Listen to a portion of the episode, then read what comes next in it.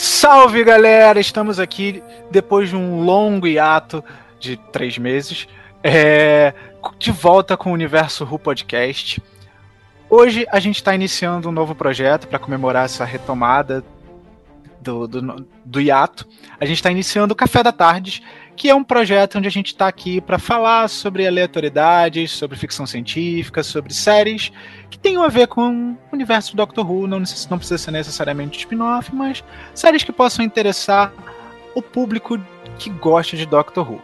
E hoje, para nossa estreia, a gente trouxe aquela série maravilhosa que o Netflix trouxe pra gente, Star Trek Discovery, que depois de também um longo hiato, na televisão. Star Trek está de volta.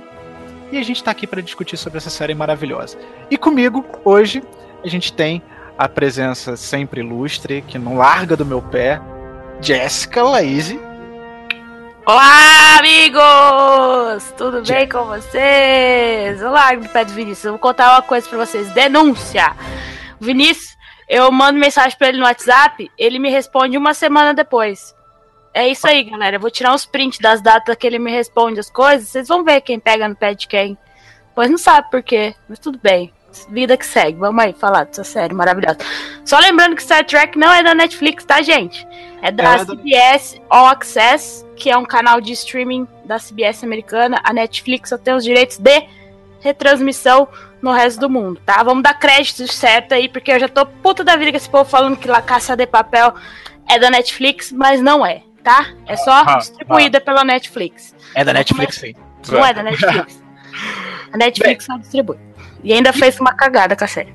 Calma, mulher. Hum. Tem muita coisa pra gente discutir ainda. Tem podcast inteiro. Sossega, calma, relaxa. Respira fundo, tá? Bem, estreando no nosso podcast, nós temos dois convidados aqui. O primeiro deles é da nossa equipe, é o nosso salvador da pátria, o cara que fez a revolução do design do nosso site, Rafael da Guia. Olá, galera. Muito prazer estar aqui com vocês hoje e que a força esteja com você. Oh, rei de franquia. Ops. Pecado, hein? Estreando aqui no nosso podcast, no mundo dos podcasts, Gabriela Sartori. Oi, galera. Eu tô chegando chegando a maciota, isso que importa. É. E só para deixar bastante claro que todos tenhamos vida longa e próspera, tá? Cara. Graças a Deus, junto com a força do nosso lado. Bem, vamos lá. Antes da gente começar, é... eu quero lembrar vocês que se você não segue a gente no Twitter, por favor, segue a gente. Jess, qual é o nosso Twitter? É arroba universo underline who. Hum, e se você tem, utiliza aquela outra rede social, não muito agradável, mas tem lá quem goste. Jess, qual é o nosso perfil no Facebook? Aquela rede social que vaza seus dados para. Por aí, por, né? Para outras pessoas. Por aí. É, Facebook é só procurar a gente lá, Universo Who. Se você lá. gosta de umas fotinhos assim bacanas, né? Ah, umas postagens bacaninhas em fotos. Nosso Instagram, é igual o Twitter, é arroba universo underline who. E, obviamente, se você está escutando o nosso podcast, mas não assina aí no nosso feed, que é um pecado. Mais pecado do que falar uma frase de Star Wars num podcast de Star Trek. Com o nosso feed no, no iTunes ou no naquele, sei lá qual programa da, do Android. Do Android. Aquele, do Android. Aquele outro sistema operacional. Ó, se você procurar a gente no iTunes, é Universo Ru 3.0. E se você tiver um celular ah, Android, é só procurar também no seu reprodutor de podcast favorito aí que você use, Universo Ru 3.0. É isso aí. Agradecer ao Pedro, porque a gente mudou nosso domínio no site. E o seu Pedro Henrique também conseguiu fazer uns, uns fazer umas magia lá e colocou normalmente nosso feed no iTunes novamente.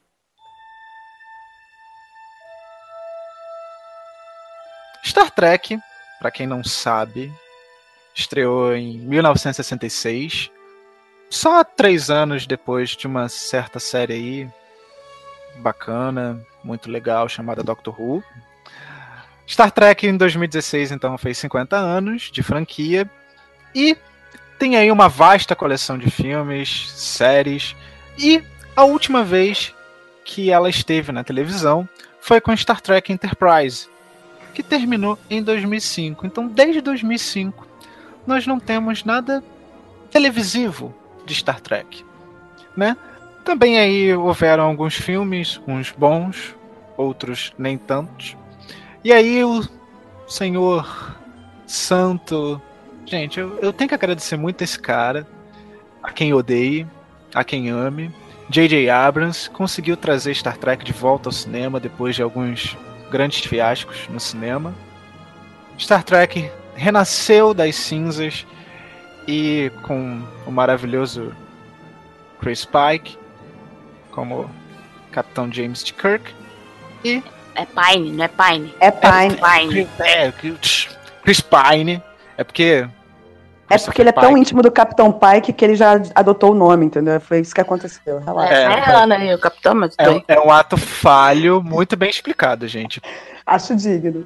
Falando nisso, hoje saiu a escalação do Christopher Pike do Star Trek Discovery, mas esse é o assunto para mais tarde. Nossa, spoiler já assim, começo já. É, pois é. Mas enfim. É... Chris Pine. E qual é o nome do outro, gente, que fez o Spock? Esqueci o nome dele. É Zachary Quinto. Isso aí. Isso aí. Então, Que né? assumiu o papel do saudoso Leonardo Nimoy. Ficou igual. ficou muito bom.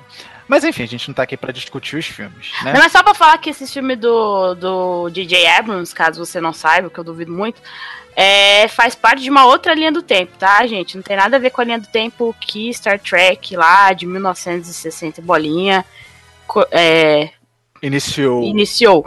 É como se fosse um universo paralelo. Porque, né, É. Star Trek ama esse negócio de universo paralelo. É só um adendo. Ela não faz parte da. é, da. Como fala? Da linha do tempo original Da das séries. original. Isso, da cronologia original. É como se fosse. Um... É, é, é uma realidade paralela que já foi bem estabelecida nos filmes. Eles têm, a- têm até o nome, que é a linha do tempo Kelvin. E, enfim. Bem, mas a gente tá aqui pra falar de Star Trek Discovery, que, como a Jess já pontuou pra mim, pra gente, não é da Netflix. Ela de fato é da CBS, é o serviço de streaming da CBS e a Netflix que tem os direitos de distribuição ao longo do globo, né? Então, obviamente, eu tenho que agradecer a Netflix, porque foi ela que trouxe pra mim. Tá bom, Jéssica? Tá satisfeita assim? Se não tivesse trazido, eu teria baixado por torrent, tipo, vida que segue, entendeu? É isso aí, beijos. Não a gente não tá aqui pra incentivar a pirataria. Eu tô, eu tô muito puto com a Netflix, então continua aí a vida aí. Antes da gente começar, lembrando que se você não viu, não terminou de ver, esse podcast é recheado de spoilers, tá? Mas antes da gente começar, pessoas, motivos para assistir Star Trek Discovery. Cara, eu acho que só a escolha do- da personagem principal já é uma coisa que chama atenção. É Star Trek, mas ela tem uma tomada completamente diferente quando você escolhe uma personagem como a Michael Burnham pra ser quem vai. Assim, tem muitos personagens, mas quem vai levar a série lá e a, a trajetória que você vai acompanhar é a dela. Então, só por aí já me deixou curiosa. Eu acho que principalmente o debate que a série consegue fazer com temas bastante atuais nos Estados Unidos, mas também no Brasil, acaba se tornando uma série bastante importante e relevante para que as pessoas assistam. E assistam pensando no que a história está falando para você, por favor. né? Lembrando sempre, que é uma coisa que eu sempre digo aqui, assista ficção científica com um olhar crítico e um pensamento aberto, né? Não adianta só ver aquilo ali que tá na tela e não conseguir refletir e transpor para sua realidade, né? Não adianta nada. Cara, primeiro, como a Gabriela já falou, só pela prota- protagonista ser uma mulher negra já é algo muito, muito bom. E eu gostei muito da escolha da atriz, assim, eu gostei muito dela no papel. É, e também, como o Rafael falou, ficção científica, né, velho? E o Philip K. Dick, não sei se vocês conhecem, que é o cara que escreveu é, As. Ovelhas Sonham com Os androides sonham sonham com ovelhas, que é um dos livros um dos nomes de livro é mais louco. É o livro que Isso, é o livro de Blade Runner, mas é que o nome dele. O livro, é... o nome dele é, é, muito doido, é muito É doido. muito louco, é. Eu até ainda não li, mas é muito doido. Com Isso. ovelhas elétricas. É o, é o livro Isso. que inspirou Blade Runner e o cara. Anyway, o Philip K. Dick é um dos mestres, foi um dos mestres da ficção científica. E ele fala que a ficção científica fala mais sobre o nosso tempo e não sobre o futuro. Eu acho que só porque você assiste uma série de TV não significa que você seja uma pessoa desconectada da vida real, entendeu? Tem muita gente que acha que ser intelectual é ler um milhão de livros, ler um milhão de ensaios, blá blá. Mas eu acho que você pode aprender muito com muitos seriados, muitos seriados e principalmente seriados de ficção científica. É, tipo, The Handmaid's Tale está aí para provar que pode ser uma série pode ser arrebatadora, sendo uma ficção científica distópica, mas que o mundo tá do, na, virando a esquina, o mundo pode ser desse jeito, entendeu? E eu, ach, eu achei Star Trek Discovery muito legal também por causa disso.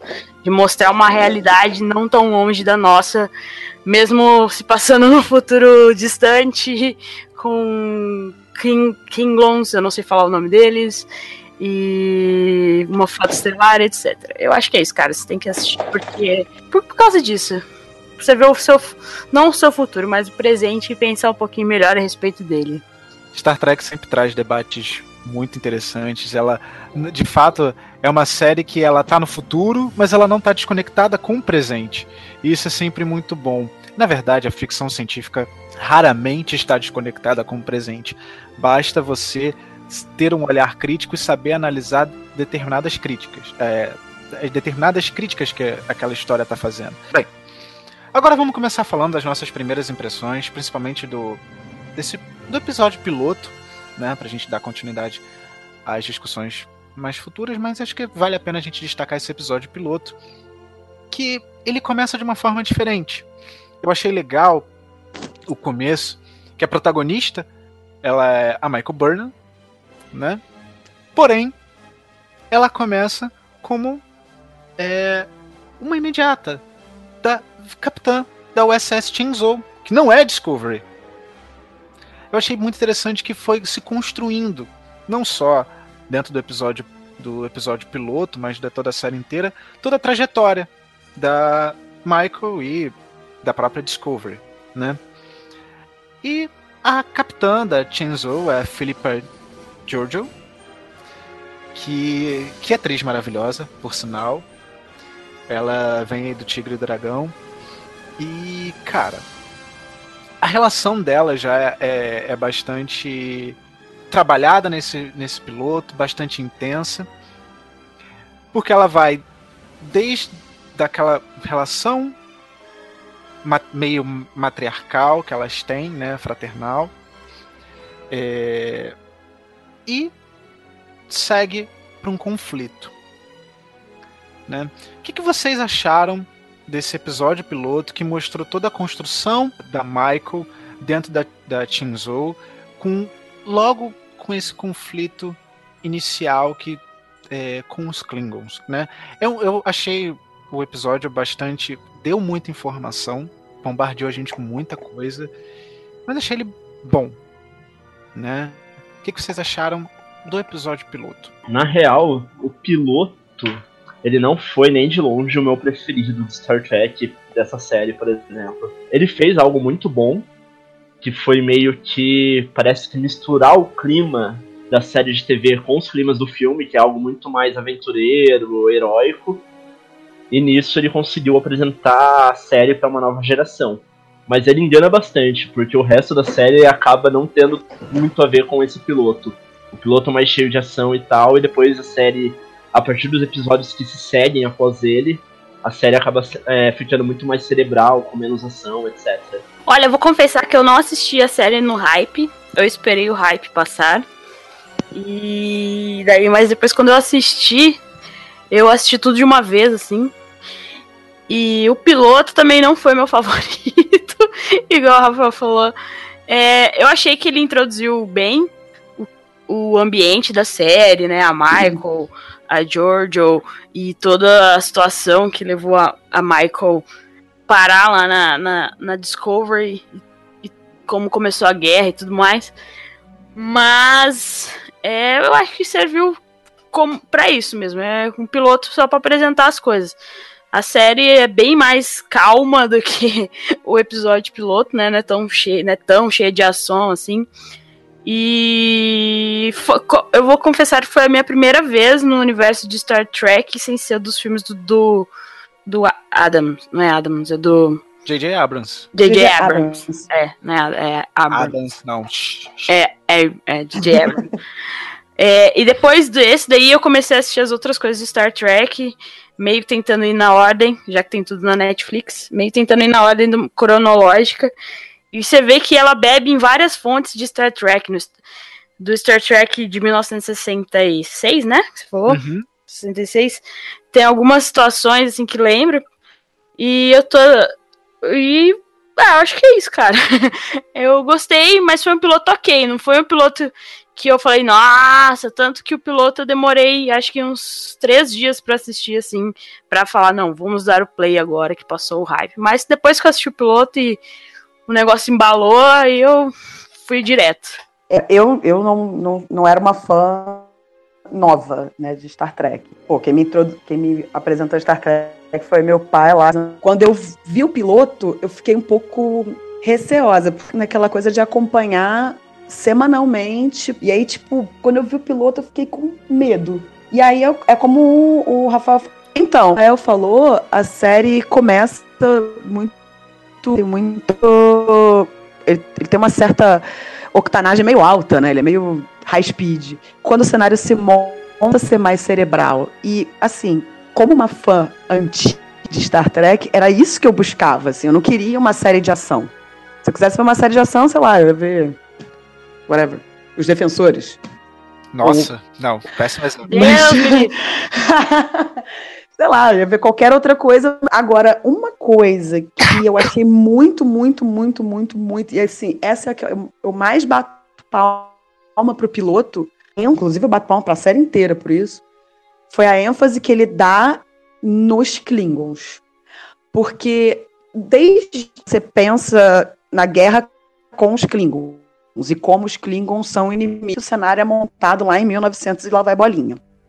Depois você tem a paz com os Klingons. E ninguém muito entende. Quer dizer, porquê e tal, mas assim, você tem pouca, pelo menos na minha é, é, visão Klingon. Pouca narrativa dentro de uma nave Klingon, falando Klingon.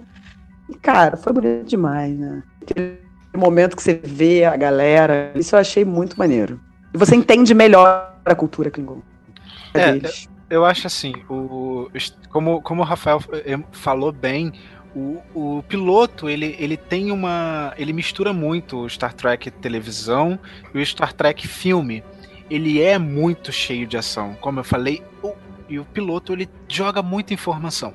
É, você tem ali o início da, da Michael e da relação dela com a, com a Philippa, e toda a, o embate, o começo daquele. Eles chegam naquela linha de frente com os Klingons, né? Eles dão. Eles encontram os destroços da nave Klingon. E depois eles chegam a, até a nave do Tikuvma, né? E que é esse o estopim da guerra, né?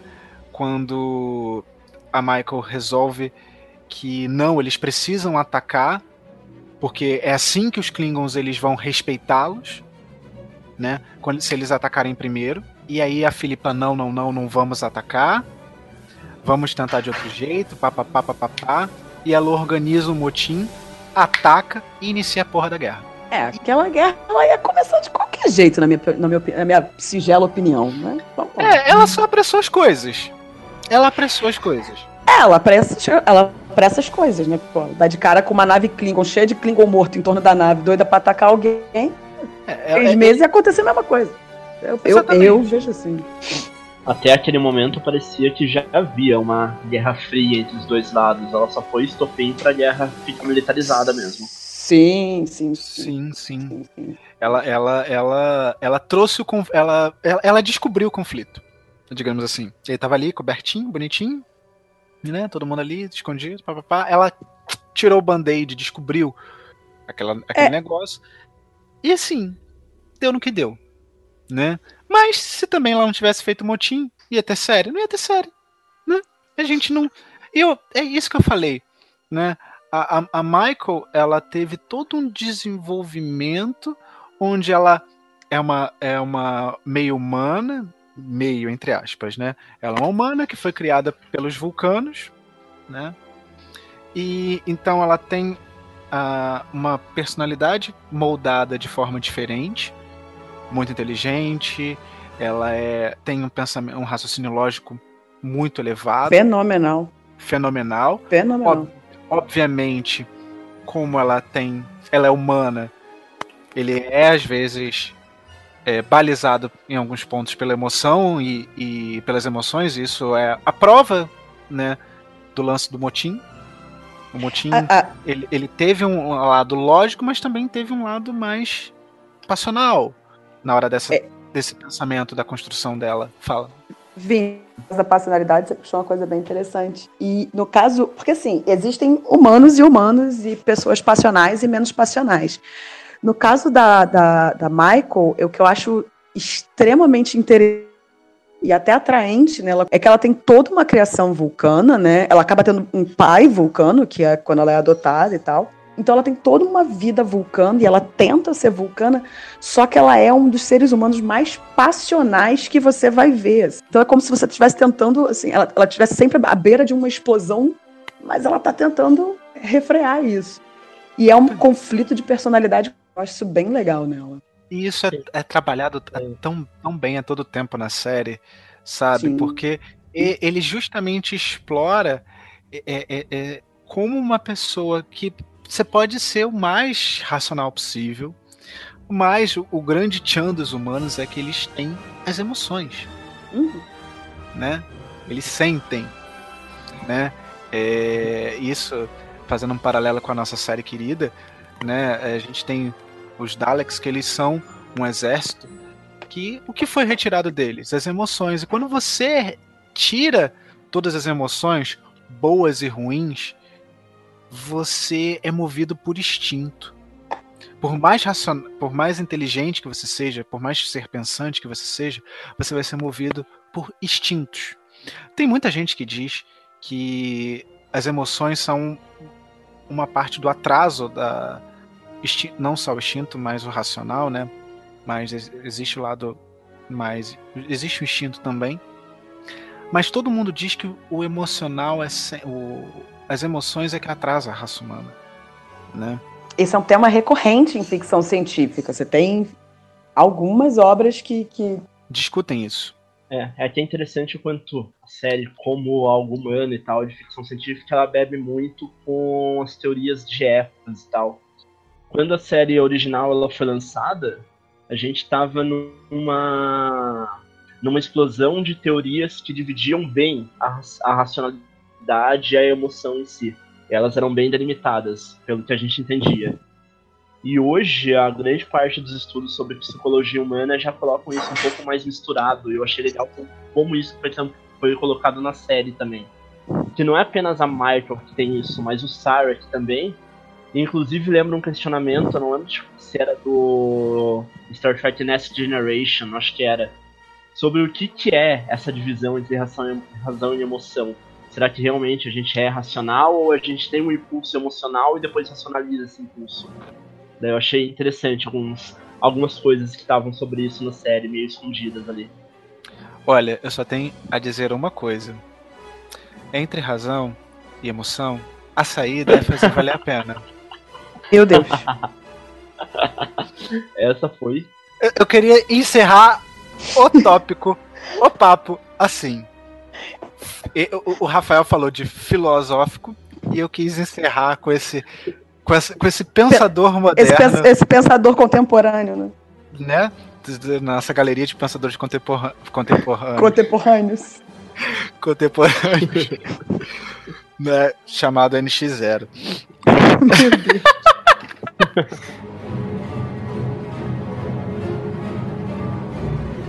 a, a, Michael, aproveitando todo esse lance da, que a gente discutiu das razões e emoções, não do NX0, mas da Michael. Sem saída. Sem saída. A saída vai, que, que valeu a pena, né? Valeu a pena. É, a gente fez valer a pena. É, a, toda a questão é, da Michael ser criada pelos vulcanos, ela tem um componente muito importante. Porque ela foi criada pelo Sarek, que nada mais é. Ela é irmã mais velha do que o do Spock. É, é, é o pai do Spock. Mas aí a grande questão. E, obviamente, esse é um tema polêmico, porque o Spock nunca na vida, nem no Kelvin, nem no, na cronologia normal, citou que tinha uma irmã. Oh, muito menos que essa tchan, tchan, tchan, tchan. Muito, menos que essa, muito menos que essa irmã era humana. Tchan, tchan, tchan, tchan. Plot twist! Aham. Eu tenho uma teoria sobre isso. Calma. Pode falar, vai lá. Agora eu fiquei curiosa. Qual é a sua teoria sobre isso? Ah, é muito sobre a tecnologia deles viajarem pelos esporos lá, sobre a Michael. Eu acho que no final da série eles vão ter que fazer ela desaparecer. Daí não faria sentido 40 anos de Star Trek sem falar dela. E se ela desaparecer, talvez ela vá pra uma realidade alternativa e apague a existência dela na nossa realidade e tal. Já chegou a acontecer com outros personagens durante a franquia. Algo bem parecido com isso. É, eu, eu confesso que, eu, que, assim, quando lá pelo meio da série eu já tava imaginando que ia ter que dar algum problema severo com relação tanto a Michael quanto a, a toda essa parte da, a- do motor por porque assim, é, em tese, aquilo ali acontece antes da Enterprise, né? A Enterprise original ser lançada a missão de exploração, certo? Então, assim, por que não a Discovery e sim a Enterprise que foram? Uma coisa vai ter que acontecer, algum problema vai ter que acontecer. E aí pode ser, que isso que o Rafael falou, tipo, Vai ser uma nova Defiant. Uhum, mais ou menos. É. No caso da Defiant, ela ainda existe no nosso universo, tipo, dentro da nossa história. O Sim. universo ali que é É, você Star Trek. falando uma É, coisa dela Discovery sumir mesmo, né? Com a Discover teria que ser algo muito mais tenso pra que a existência dela fosse apagada da história. Que eu acho super possível, com é, toda, todo o, o que eles. sobre a parte da rede micelial, né? Dos esporos e tal. É, o, o- o- al- algo que sempre. Assim, existia uma nave que nunca foi citada, até aí tudo bem. Né? Não, mas é uma nave, tipo, bizarramente tecnológica. Quando, É, e outra, quando É você tem- bizarro, quando, é, é quando- groundbreaking. quando você tem Não é motor de esporos, Quando você tem motor de esporos, eu falei assim, cara, isso nunca aconteceu em Star Trek. Peraí, como assim? Não, não, é, exatamente. então, aí tem isso aí também, né? De o motor de esporos nunca ter sido citado em Star Trek. Exatamente. Todo mundo é. sempre usou motor de dobra, gente. É, normal. Sempre foi. Tanto que se você assistir o Star Trek. Vai falando Não. aí que eu vou lembrar. Se você falou da. Se você começou a ver da ordem cronológica, você começou a ver pelo Enterprise.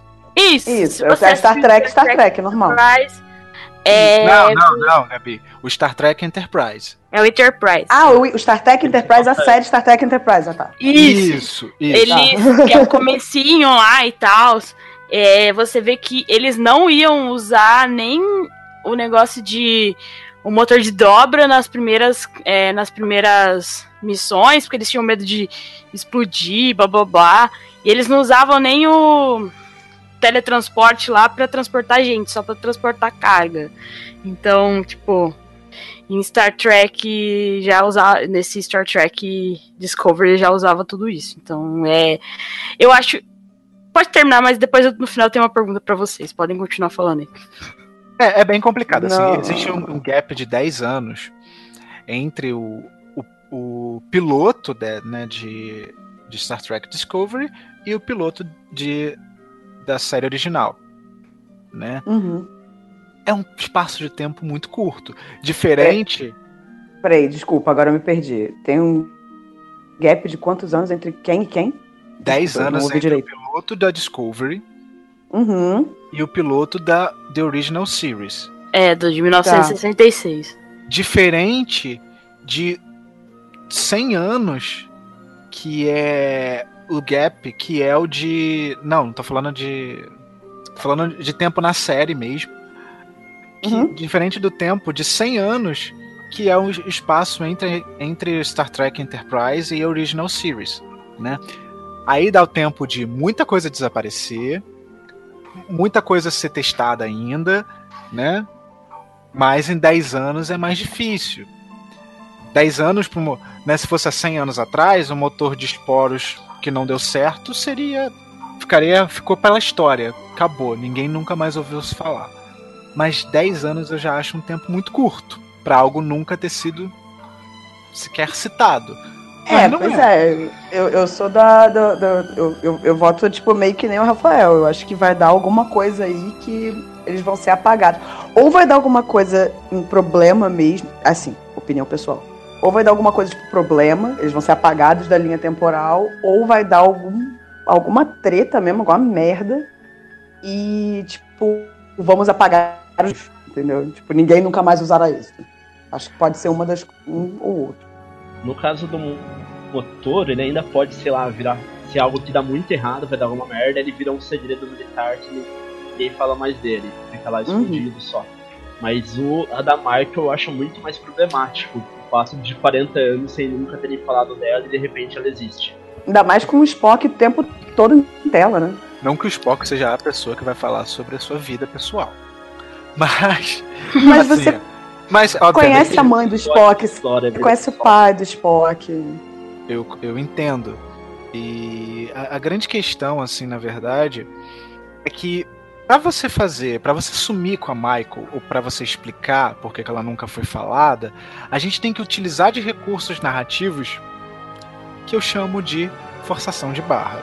É muita forçação de barra você criar uma história para que, ah, ok, ela nunca foi citada antes, porque foi apagada a história. Né?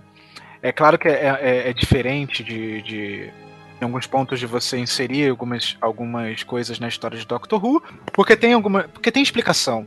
A gente sabe que do, quando dois doutores se encontram, as linhas temporais ficam meio que confusas e o, o mais novo sempre esquece daquele problema porque elas estão fora de sincronia. Enfim, existe uma. Foi feita uma explicação, obviamente, mas a forçação da barra do vamos fazer isso tudo, 10 temporadas de Star Trek Discovery, para que no último episódio aconteça uma merda muito grande e aquela seja apagada da história. Uma saída, não forçação de barra, mas nem tanto, seria tornar todos os dados e toda a tripulação da Discovery como classified. Olha, gente, uma saída seria inclusive impedir o, o a estação vulcana onde os pais da Burnham. Se os pais da Burnham não morrem, o, a Burnham não é adotada pelo Sarah, que não conhece o Spock, não passa por nada disso. Uma volta você... temporal bem fácil já muda bastante coisa. Assim, Mas aí você anula todo Star Trek Discovery se você faz isso.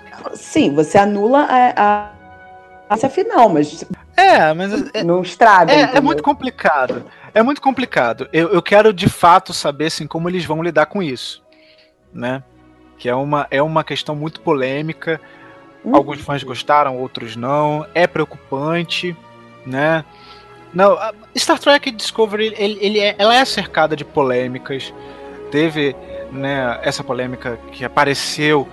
É, não sei se isso foi divulgado antes ou se só foi falado na série, já quando a série estava no ar, sobre a questão da paternidade da, da Michael. E também teve logo depois. Teve logo depois, não. Teve quando lançou o trailer todo o lance dos, do visual dos Klingons. Ah, era isso que eu ia perguntar. Ixi. É, né? Visual Klingon é treta desde que eu me. me... Se entende por Até gente. Até porque é, visualmente. Porque os conceitos estéticos mudam, né? É, que até porque visualmente, ao longo da história, a série sempre teve modificações grandes. É que, por exemplo, a gente vai uhum, colocar a treta da Michael porque. Uhum. É. A gente vai colocar a treta da Michael em evidência porque mesmo tendo alterações grandes na parte de design de personagens e tudo mais, é, na questão do roteiro e da continuidade da série, isso é, ela sempre se amparou em verossimilhança em continuar sempre o que a outra série contava, não ignorar o que outras séries mostraram antes ou depois, etc. Daí a Michael se torna um problema maior que o visual. Sim, claro, com certeza. Eu acho, eu acho de fato. Assim, houve uma explicação para a questão dos, do visual dos Klingons. Eu não né? cheguei a ver. Eu vou falar um pouco da polêmica. É, a grande questão é, da polêmica do, do, dos Klingons é que eles tinham um visual mais humanoide, né? Eles tinham uma proximidade com os humanos. E a questão é que explicaram que esses Klingons não foram, é, o, não foram contaminados pelo vírus que dava essa proximidade, é, essas características mais próximas aos humanos. É uma, é, digamos assim, é uma parte mais pura, digamos assim. São Klingons mais puros do que aqueles Klingons com mais características humanoides. Entenderam? Ficou meio confuso. Não, eu entendi porque eu li Não, sobre entendi. isso em algum lugar. Uma das reviews que eu tava lendo da série falava exatamente sobre isso. Ou que pode ser, sei lá. Fala, Gabi. Não, tipo... não, não eu, eu, entendi, só, sei lá. É, é porque assim. É, a série. O problema de você trabalhar com franquias como Star Trek é que tem muita informação. São pois anos é. e anos e décadas de informação. E, e essa a, a, a dar dificuldades de, de, continuidade entre uma obra e outra, e é que nem o Rafa falou da verossimilhança. Só que, assim, a questão dos Klingons, eu já meio que aceitei na adaptação tem muito tempo. Há, há muitos anos atrás, quando eu saí da original series, entendeu? Que é a série original lá, do Kirk, bonitinha, pra nova geração. Porque se você vê um Klingon na série original e o Klingon que faz parte da Frota Estelar na nova geração, eles já são bem visualmente diferentes saca? Uhum. É, então, não, assim, aí é uma opção é muito pessoal. Eu já tive esse impacto há muito tempo atrás. Não é uma coisa tipo, ó, oh, oh, que novo, entendeu? Vi, é, é, vi Enterprise a 10, sei lá, não sei, tô chutando Enterprise, mas pode ter sido outra série que mostrou. Tinha uma mulher Klingon em, algum, em alguma das séries do meio do caminho. Eu acho que era. Agora estou chocada. Deep Space Nine? Deep Space Nine? Não lembro. Não sei, mas eu lembro que tinha uma mulher Klingon. É porque as séries do meio, eu confesso que eu tive meus problemas com essas séries. Normal. O, o Império Klingon, que é o que rivaliza muito com a. Com a... Porque, óbvio, quando você fala Império, você tem. Você dá uma, aquela dimensão de vastidão. Uhum. Então, que é o que. O, durante muito tempo, um dos, rivais, um grandes rivais da Frota Estelar. Né? Então, justamente tem essa questão de alguns Klingons, né, fazendo lá as experiências e utilizando o DNA humano e papapá, papá, então acaba gerando essa miscigenação e mais aproximação do, do, dos Klingons com os humanos, mas em termos de estética. E obviamente isso gera também toda uma raça mais pura.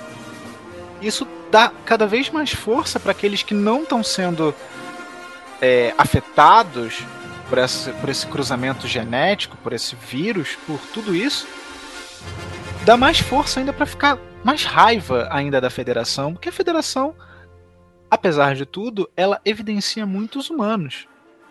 Os humanos são os grandes é, detentores da federação, né? São os grandes são os bambambãs da federação. É, a, a, a, Terra é o carro-chefe da, Exatamente. da, da frota estelar. Tá, é. A federação tem como a Terra o carro-chefe. Não tem o que discutir. Apesar de você ter, é, especialmente depois que você tem coisas aí com canos, assim, carro-chefe da frota estelar são, são seres humanos, é a Terra. Sim. Principalmente a Terra. Algo interessante dos Klingons, que daí extrapola um pouco, um pouco que é mostrado em tela, e que eu gostei muito mais dos Klingons do Discovery é que há toda essa questão que os roteiros colocaram sobre a mudança, que eles foram infectados pelo vírus, depois descobriram uma, um antídoto e eles voltaram ao visual mais parecido com o que eles eram. Mas ao longo do tempo, os Klingons eles representaram muito o inimigo da nação, da onde é feito Star Trek, é o inimigo dos Estados Unidos. Daí, por exemplo, na década de 60, eles têm um visual parecido com os orientais. Os Estados Unidos tinham acabado de sair de uma guerra com o Japão, estava tendo a guerra da Coreia também, etc. E daí os eles representam muito o perfil oriental, principalmente o cabelo, o bigode, etc. Nos anos 90, os Klingons do Nova Geração, eles parecem muito com os árabes. Sim. Principalmente a questão de cabelo e barba. E agora é o primeiro Klingon que realmente não remete a nada da Terra. Que remete a algo alienígena mesmo, que é estranho a nós. Daí eu achei legal porque corta um pouquinho essa, esse preconceito que é colocado na raça contra Sim. outros povos de fora.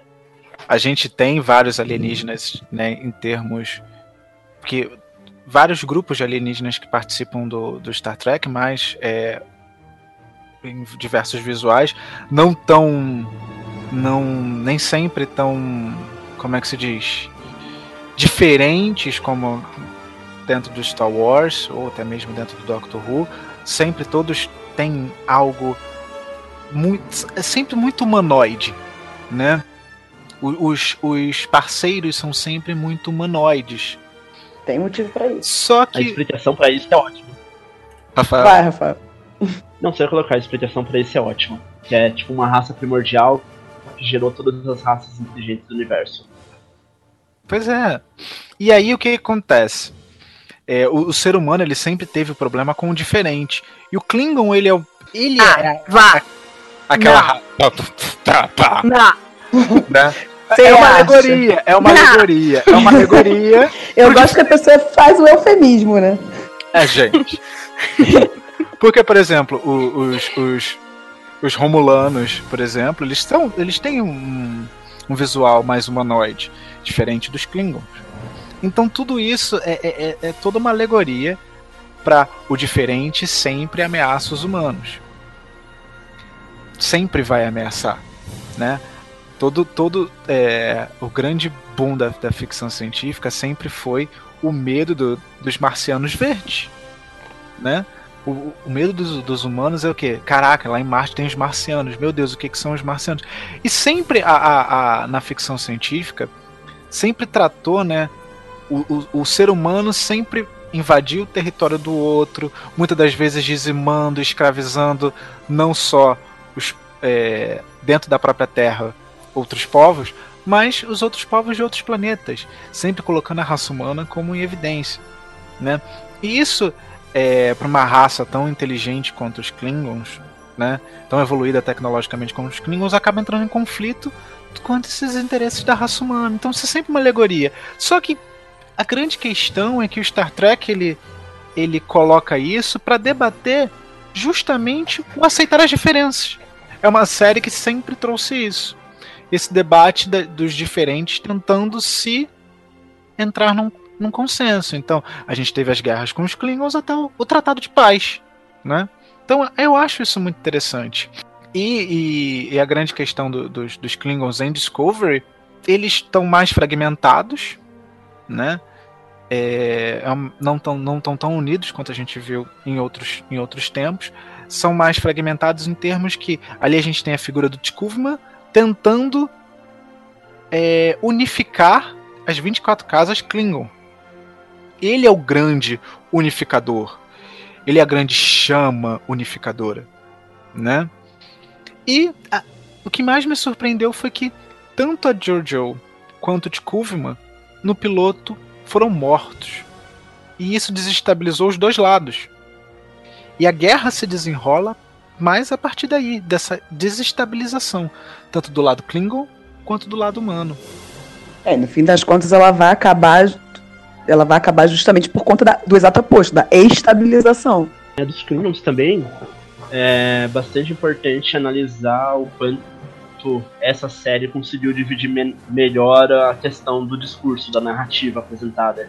Que até então a gente tinha muito discurso dos humanos e pouco a ideia dos Klingons ali.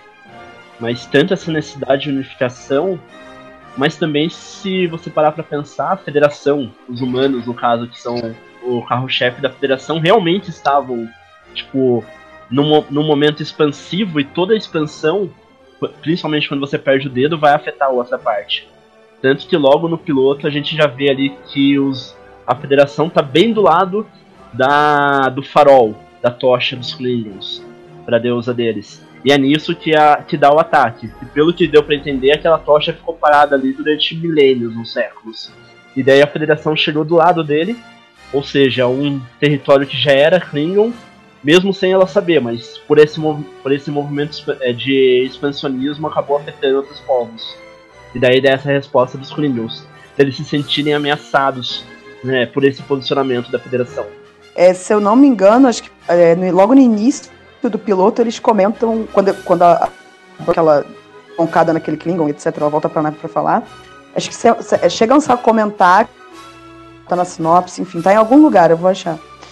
Que já tem quase 100 anos que os Klingons meio que. Assim, existia aquela Guerra Fria, mas eles estavam há 100 anos. Então, assim, é bem o que o Rafael falou. Nessa coisismo não. Mesmo que sem confronto, a frota estelar ela sai que nem um, um, trator passando por cima de tudo, meio que sem se ligar muito se ela está pisando ou não num território que não deveria estar tá pisando. É, é, o explorar também pelo explorar. Tem essa outra, outra, outra conduta que é sempre muito discutida em Star Trek. Até onde. Explorar é muito bonito, mas será que a gente tem que tomar cuidado com o que a gente está falando, com o que a gente está fazendo, se a gente não está pisando em cima de outra cultura, de outro planeta, etc. É, a, a, série ela conseguiu dar uma atenção muito boa para os Klingons, trazer esses, esses, esse antagonista tão clássico do, do, dos, da Federação de volta à tona, que nos últimos filmes a gente não, não conseguiu trazer. Trouxe os Romulanos no primeiro filme de Star Trek, trouxe sem o, o Khan. Khan! Se você, interpretado pelo. Você traz o canto daquele jeito, você faz o que você quiser da vida. Eu, eu acho que você ganha carta branca. JJ tá feliz. Depois J... daquilo. É, eu fiquei um pouquinho decepcionado com, com o terceiro filme, mas. Porque ele é, ele, ele é mais um episódio de Star Trek do que um filme de Star Trek. É, hum. Ele não. Hum, ele tá ali na média, não tem nada é. que chame grande atenção. É, infelizmente o Idris Elba foi tão mal aproveitado como vilão ali. Ele é um filme ok. Ok. Né? Também não sei muito o que esperar de um possível filme aí do, do Tarantino. Ah, não! Não, não, não. Eu, isso, isso eu não. Não. Eu quero, eu quero muito. Não! Você, você é uma pessoa que aceita mais as coisas do que eu. Eu tenho medo. Eu tenho muito medo, gente. Nossa, muito vai ter aquela, aquela de... cena óbvia dele sempre colocando Meu. a câmera embaixo, assim, aquele close nas pessoas. Ah, não, não, para. Não. Ele pode ser só o roteirista. Pode hum. ser. Né? Não. Contanto não. que esteja num paralelo, eu quero muito. é porque é, é, se ficar ruim, a gente só fala. É outro universo, não tem problema. não existiu. Não existiu. né? pode ser no mesmo universo do Django Livre. gente, gente.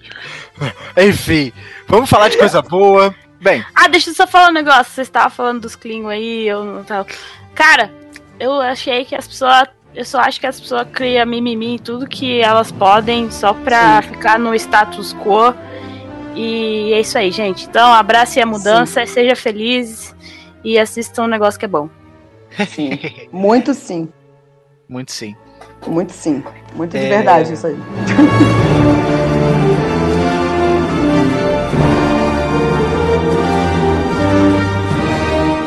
Star Trek, ele, ele como eu falei, como antes de lembrar do, dos filmes e ter essa epifania toda, ele trouxe, trouxe de volta os highlights para os Klingons. Porém, no meio da temporada, a gente teve uma mudança não no status quo. Mas a gente teve uma mudança na narrativa. Uma mudança que pegou todos nós de surpresa. Uma mudança maravilhosa. Porque não é só do universo Kelvin que o Star Trek tem de universo paralelo. A gente tem uma dimensão, um universo conhecido como universo espelho. Afinal de contas, quem nunca viu por aí a imagem do Spock de Cavanhaque? E aí a gente é Eu não vi, cadê? Ai, meu é Deus. Sete. Meu Deus. Muito sete. Eu vou procurar. Meu Ai, Deus. Senhor. Vou aparecer amanhã. Segunda-feira, Gabi. Me espere que segunda-feira eu vou aparecer de cavanhaque e vou falar que a gente tá na dimensão espelho. Então você não é o Spock, você tá, sabe disso, né? Oi? Você não se salva com essas coisas. Chata. Olha só. Ah, meu Deus. Olha só. Mas enfim. Continuando. E aí a gente é jogado pra dimensão espelho no meio da temporada. E aí a gente tem todo um desenvolvimento maravilhoso. Eu não tenho muito o que reclamar do desenvolvimento do arco do universo espelho. Porque na verdade, eu só adiantando assim, tudo de Star Trek Discovery foi tão bem amarrado, desde o comecinho lá, com o motor de, o descobrimento do tardígrado, do motor de esporos, e aí os testes exaustivos nos statements. O negócio foi para finalmente lá, sendo utilizado no meio de um da guerra mesmo dos Klingons com o com a Federação, no meio dali da, da trincheira, da, e aí eles caem nesse universo paralelo. É onde Star Trek Discovery que tava bom ficou maravilhosa. Olha, eu só elogios essa parte porque para mim é a minha parte favorita de Star Trek Discovery. Alguém tem o que reclamar desta parte? Mas se também tiver alguma coisa boa para falar, pode falar também que Antes só da gente começar a discussão, Rafael, refresca ou ajuda quem não, não sabe muito bem qual a importância do universo espelho pro, pro universo de Star Trek. Dentro do universo Star Trek fora, ele foi o primeiro universo paralelo apresentado. E acho que primeiro, tipo, pra fora da tela ele foi importantíssimo para para divulgar a teoria de universos paralelos, que ali nos anos 60 estava se iniciando. E na série, tipo, desde o começo, e principalmente em Discovery, isso ficou muito mais. Sempre que há um passeio no universo paralelo, é onde você vai ver o maior nível de desenvolvimento de personagens. Porque é muita questão de você confrontar o seu lado espelhado, o seu lado mal, etc. Mas perceber que o seu lado mal também vai ser muito parecido com você, e você vai ser parecido com o seu lado mal. Acho que isso aí não tinha tanto na série clássica, mas o Discovery trouxe isso com muita primazia. Foi excelente. Falando em lado mal, é nesse arco que a gente tem um retorno de, para mim, uma personagem que tinha sido tão, entre aspas, mal aproveitada. Porque a Philippa durou ali os dois primeiros episódios. Eu fiquei assim, meu Deus, eu vou ficar sem ela porque ela é muito foda. E aí, ok, a gente tem várias contrapartes ali, no, no universo espelho, umas partes bem ruinzinhas. Por sinal, isso obriga muito, gente. É na hora do universo espelho que a gente vê que a capitã da Discovery é a Chile. É. E ela é sanguinária, sanguinária, bélica, louca. É, bélica, bélica é, é, um é, é, tão redundante quando a gente vai falar do, do universo. O universo espelho. é bélico, né? Porque o universo, o universo espelho, é ele, ele, ele, é bélico. Ele é. Ele, é, é, é esse, ele esse... é montado em cima de uma premissa bélica. Exatamente. Como, do Klingon, como o planeta Klingon é. Ela quer ver sangue. É. Então como isso. É. também é no Star Trek. Como. que na real, tipo, ali só tá escancarado, mas as naves de exploração do Star Trek sempre tem armas. Sim, sim, sim. sim. Né? E aí, que para completar, no, no, universo espelho, a, gente, a, a Michael tá, entre aspas, morta e o Lorca tá desaparecido. Também. Não, tá desaparecido. É verdade, tá desaparecido. Foi dado tá como desapare... morto, tá desaparecido. Né? É. Aí a gente tem que a imperatriz do Império Terrano nada mais é do que a Filipa. Cara, quando revelaram isso, eu falei, meu Deus, era isso que eu tava querendo, esperando. Gente. Na hora que revelaram isso, foi foda. Gente, é sério, eu, eu caí para trás. Porque foi, ah, sei lá, parecia que a cereja do bolo de todo esse processo do universo paralelo era essa mulher sendo imperatriz, porque, cara, voltou à tona o desenvolvimento da relação da Michael com a, a Philippa. Porque no universo espelho, a Michael ela é, entre aspas, filha mesmo. Filha mesmo, né? Na verdade, quem criou a, a, a, a Michael foi a, a Filipa. Então, assim, a relação de mãe e filha delas é mais ali. Ma mais próxima ainda. Então você. A Michael tentando, tentando se entrar na, naquele personagem e se relacionando com a grande ídola dela, a grande inspiração. E ela e a Filipa, a imperatriz, vamos botar assim, ela é completamente diferente da Filipa que ela conheceu. E é um, é um desenvolvimento de personagem muito legal. Porque a, a, Philip, a, a Imperatriz ela é bem trabalhada. Ela, ela é impiedosa, ela é estrategista, ela é muito inteligente. Não é à toa que ela é Imperatriz. Então, assim, é fantástico. É muito fantástico todo esse desenvolvimento do universo espelho. Principalmente nessa parte da, da relação das duas, né? Eu achei massa essa atualização do universo espelho, porque na série clássica era tudo muito preto no branco. Tipo, o universo espelho era sua contraparte maligna. Quando você era bondoso no nosso universo, e era sua contraparte boa quando você era alguém considerado maldoso no nosso no universo original.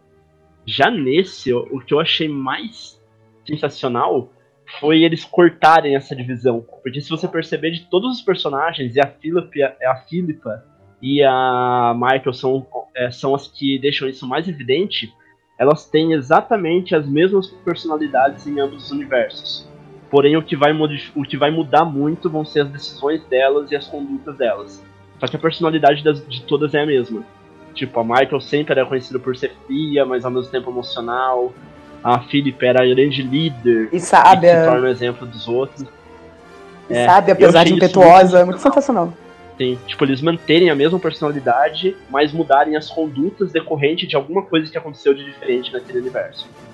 Sim, e, e aí e, e você não só olhando para pro, a parte do Império, mas para toda a resistência, vamos botar assim, quando a, a Michael desce com, com o Ash lá no, no planeta onde é que tá o. Acho que é em Cronos, não lembro se é em Cronos. Eu acho que é em Cronos. Não. Eu acho que é. Cronos, eu acho não. que já era Cronos, é outro planeta. Cronos já tinha ido pro saco. Ah, é verdade, é verdade. É verdade porque a, a quem, quem dá o lance de Cronos é a Filipa, não a Imperatriz, não a Michael. Eles vão lá no planeta onde está escondido a, a, Resistência e lá ele encontra o Sarek, que por incrível que pareça, ele está de cavanhaque. Deve ser Ótima referência. Né, eu adorei isso. Acho que deve, deve ser visual.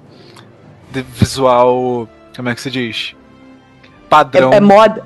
É moda, é moda. vulcana, universo espelho, da, é, data estelar 20, 32, 48. É isso aí. Por aí. Entendeu? É, é, tá na moda, tá na moda. Na Vogue dos vulcanos, tá lá. Oi, como manter o seu cavanhaque lindo e aparado em cinco passos. É, é o Vulcan Cell. Meu Ben Cell. Você tem todas as raças ali, inclusive os Klingons. Que estão todos ali acuados porque o, o Império Terrano ele é a gente, porque eles escravizam todas as raças diferentes, eles dizimam e escravizam todas as raças diferentes e nada mais é do que o que é o ser humano hoje em dia. Então, de raças humanoides, inclusive, né? É, Vamos lembrar desse momento. Oi? Ele. Vamos lembrar que a, a Filipa tem um dado momento que ela pede para para Michael escolher um que é o que é o piano, não é? Que é o piano. Que, que é para tipo a Jura que tá escolhendo o Saru para poder para ser escravo dela e aí ele vira tipo o jantar dela. Vamos lembrar desse momento aí da vida. né? Aquilo né? foi meio... Houve, isso houve. Aquilo foi meio pesado. Oh. Né?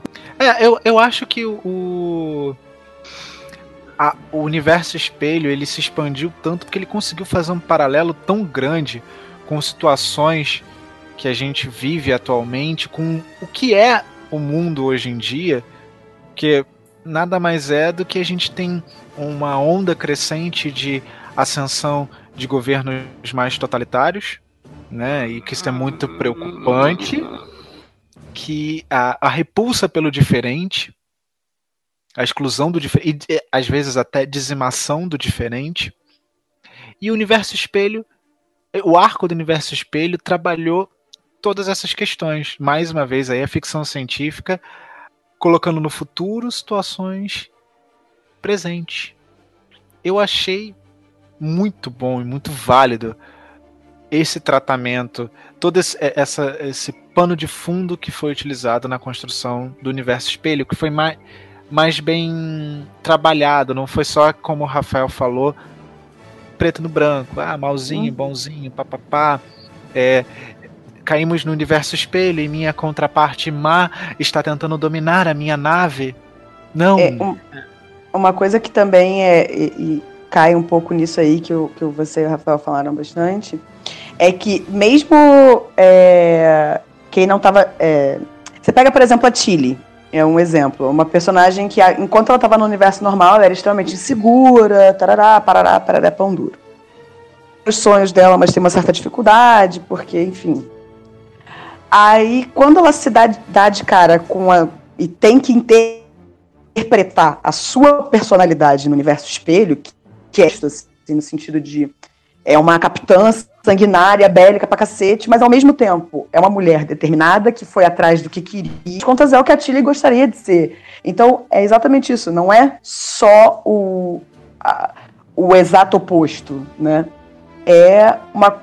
A, a, às vezes é possível, inclusive, com você ter um personagem aprendendo com aquele, aquela sua contraparte no universo espelho, Sim. saca?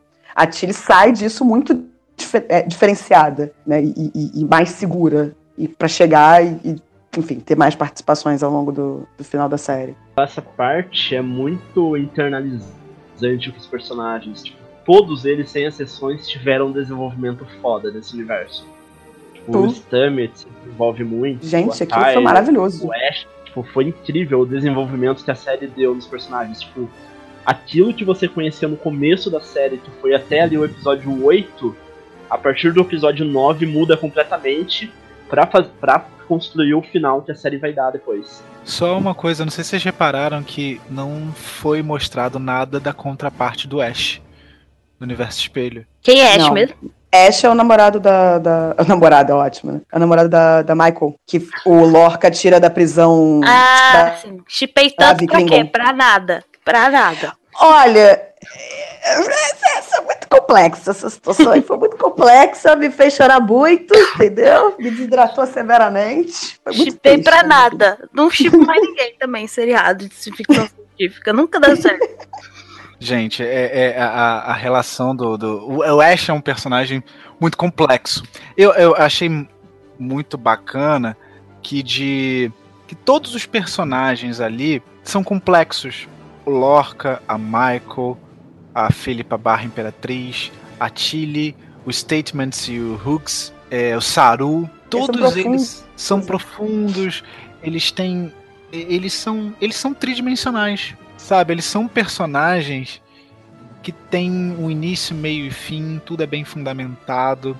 O fim, entre aspas, né? Eles, eles foram para algum caminho. Foi bem que você falou, é, todo mundo passou pelo universo espelho e saiu dali de, completamente diferente. Inclusive, o universo, falando em sair dali completamente diferente, o universo espelho, ele serviu pra gente, para revelar pra gente o grande vilão da temporada. São os Klingons? Não, não, não, não, não. Gente. Gabriel Lorca. Eu quero dizer uma coisa. Eu preciso falar uma coisa e vocês, por favor, coloquem na, edição do momento apropriado, porque eu, eu preciso tirar isso do meu peito. Porque o cara que faz o Lorca, ter ele como ator é um spoiler por natureza. É tipo você pegar o Xambin e. Você tá vendo o Xambin na tela, você sabe que aquele personagem vai morrer. Se você tá vendo o cara que faz o Lorca, você sabe que aquele cara é ruim. Ele é o vilão. Não importa, não importa a trama. Ele é o vilão. Eu tirar isso do meu peito e pronto. A grande questão é que antes de você, antes de se revelar que ele é um vilão, porque sempre tem aquela coisa, né? Quando você faz um plot twist desse, você deixa o cara ali mais ou menos pra... Não. Você se apega ao, ao Gabriel, ao Lorca. Você torce por ele. Às vezes você chega a chipar ele com a Michael. Credo. Eu tinha uma amiga minha que de vez em quando a gente falava, pô, será que... Michael, É, a gente chegava a chipar. É porque eu ficava na dúvida. Nunca, né? nunca chipei isso aí, não. Isso aí Eu- tá chipando errado. Não, tá chipando errado, Vinícius. Mas, tá gente, olha chipando só. errado, olha Vinícius. só. Olha só. Ficou muito errado. Seja quem chupou. Ia falar chupou. Seja Ah! Opa! Opa! Teve esse momento aí também, apareceu na série. Não, mentira.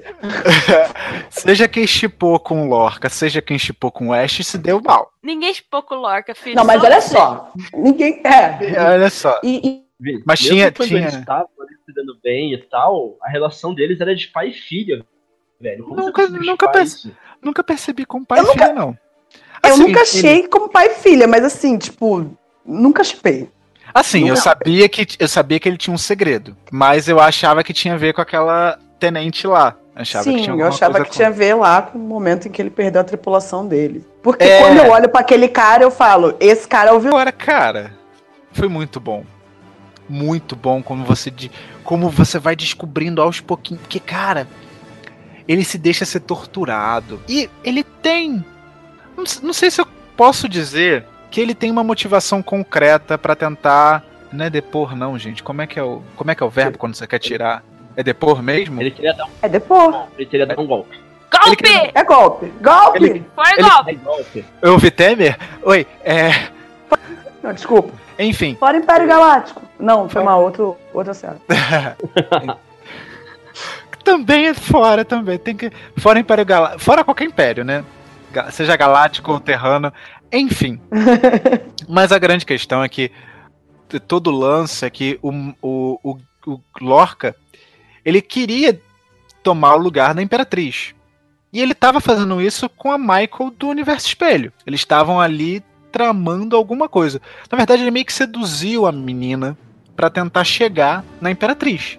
E acabou que ela foi dada como morta e ele como desaparecido. Os indícios já estavam ali de que ele era uma pessoa meio estranha. Todo o lance da luminosidade, papapá, papá, que tem né, uma explicação pro universo terrano. Ele se deixou de ser torturado e ainda assim a gente tava ali, caraca, meu Deus do céu, o que, que vai acontecer com o Lorca? Ele tá quase na merda e de repente ele Bom, não, filho. Sabe o Lorca desse universo? Sou eu. Do universo espelho sou eu. Tava lá. Eu, ca- eu, eu basicamente ele se aproveitou do statement do universo espelho pra poder se mandar pra lá, pra poder fugir e criar uma forma de voltar e derrubar o império da, da imperatriz. O cara é muito inteligente. Ele, consegui, ele consegue envolver as duas Michaels. Isso que é o mais bizarro. Ele consegue envolver a Discovery inteira, né, Vinícius? Sim. Em vários momentos ele é o cara. Quando eles começam a usar, por exemplo, o motor por esporos, ele em vários momentos tem aquele, aquela coisa do, do capitão que faz o discurso e, e os, eh, os soldados se sentem heróis e vão pra guerra. Em vários. Você começa a gostar mais dele nessas horas. Ele envolve o telespectador, gente. Para tudo. Gente, ele envolveu todo mundo.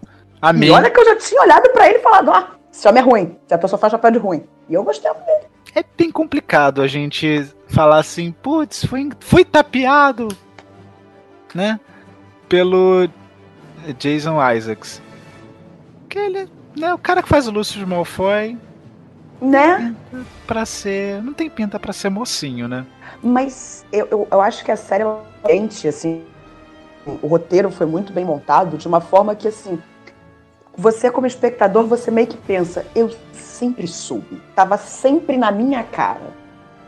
Bota bem na tua cara tudo que, que as, a- os desvios de caráter do Lorca, mas você, ela, ela meio que te faz não querer acreditar que ele é tão ruim assim ela faz você pensar, ah, ele é um personagem cinza, sabe? Você fica meio que arrumando, pelo menos eu fiquei, né? Aqui em casa a gente ficou, posso falar pela família. A gente ficou arrumando meio que desculpa que, ah, ele é um personagem meio cinza, olha o que ele faz e tal, e não sei o quê. E no fim das contas, não, ele é vilãozão mesmo. Vilãozão, tipo. Pá. Duas comparações, eu acho que elementos que trazem pra trabalhar o Lorca. Vocês já leram Lolita? Ou assistiram o filme? Eu não. Vocês já leram assistiram Ambos. Lolita? Li barra vi. Então, o Lolita, ele tem algo que, se você parar para pensar, o cara ele faz coisas bizarras dando desculpas bizarras. Só que como você acompanha o ponto de vista deles, em vários momentos do livro você acaba comprando aquele ponto de vista, até chegar ao final e perceber que, nossa, eu sou um bosta, eu acreditei nesse cara. É, até chegar no final você perceber que você tava torcendo pelo pedófilo. É. é bem isso aí mesmo. E daí você percebe, o Lorca, a mesma coisa. Tipo, em nenhum momento a série tentou esconder a personalidade dele ou a falta de limites dele. Só que a gente comprava pelo discurso dele. É, é uma sensação muito ruim quando você, cara.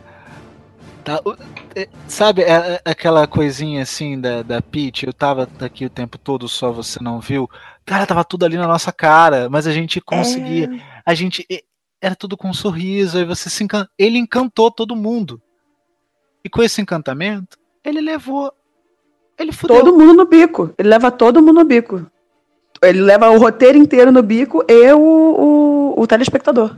Porque assim, é, eu acho que isso, isso, que o, Rafael falou, tipo, você, você se sente estranho quando você percebe que você estava meio que torcendo pelo Lorca, quando você meio que torce lá pelo cara do, do Lolita.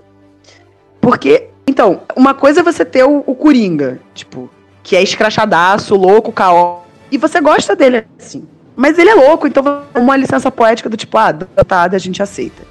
Outra coisa é você ter um vilão tão tão escancarado quanto Lorca, por exemplo, que é um cara que você sabe que não tem limites, você sabe que não tem escrúpulos, você sabe de tudo isso, isso o tempo todo, e você se vê arrumando desculpa para ele. Ah, mas ele tem motivo, ah, mais na visão dele. E você tá. E eu acho que assim, para uma próxima, vai fazendo exatamente a mesma coisa, só que com a Filipa. Assim, provavelmente ela vai aparecer de novo e a gente vai fazer exatamente a mesma coisa. Tipo. Porque a questão da Filipa é mais complicada porque a gente sabe que aquela não é a Filipa que a gente conheceu. Né? A Imperatriz está por aí, jogada num mundo que não é dela. O que, que ela pode fazer? Né? Mas isso, isso já é uma coisa que a gente vai ah, discutir daqui a pouquinho. né? Jazz, alguma coisa para falar sobre o desenvolvimento do Lorca? Cara, eu não fico a cara dele desde o começo do, do, da, do, do seriado, então, sei lá, eu sempre fiquei com o pé atrás com ele.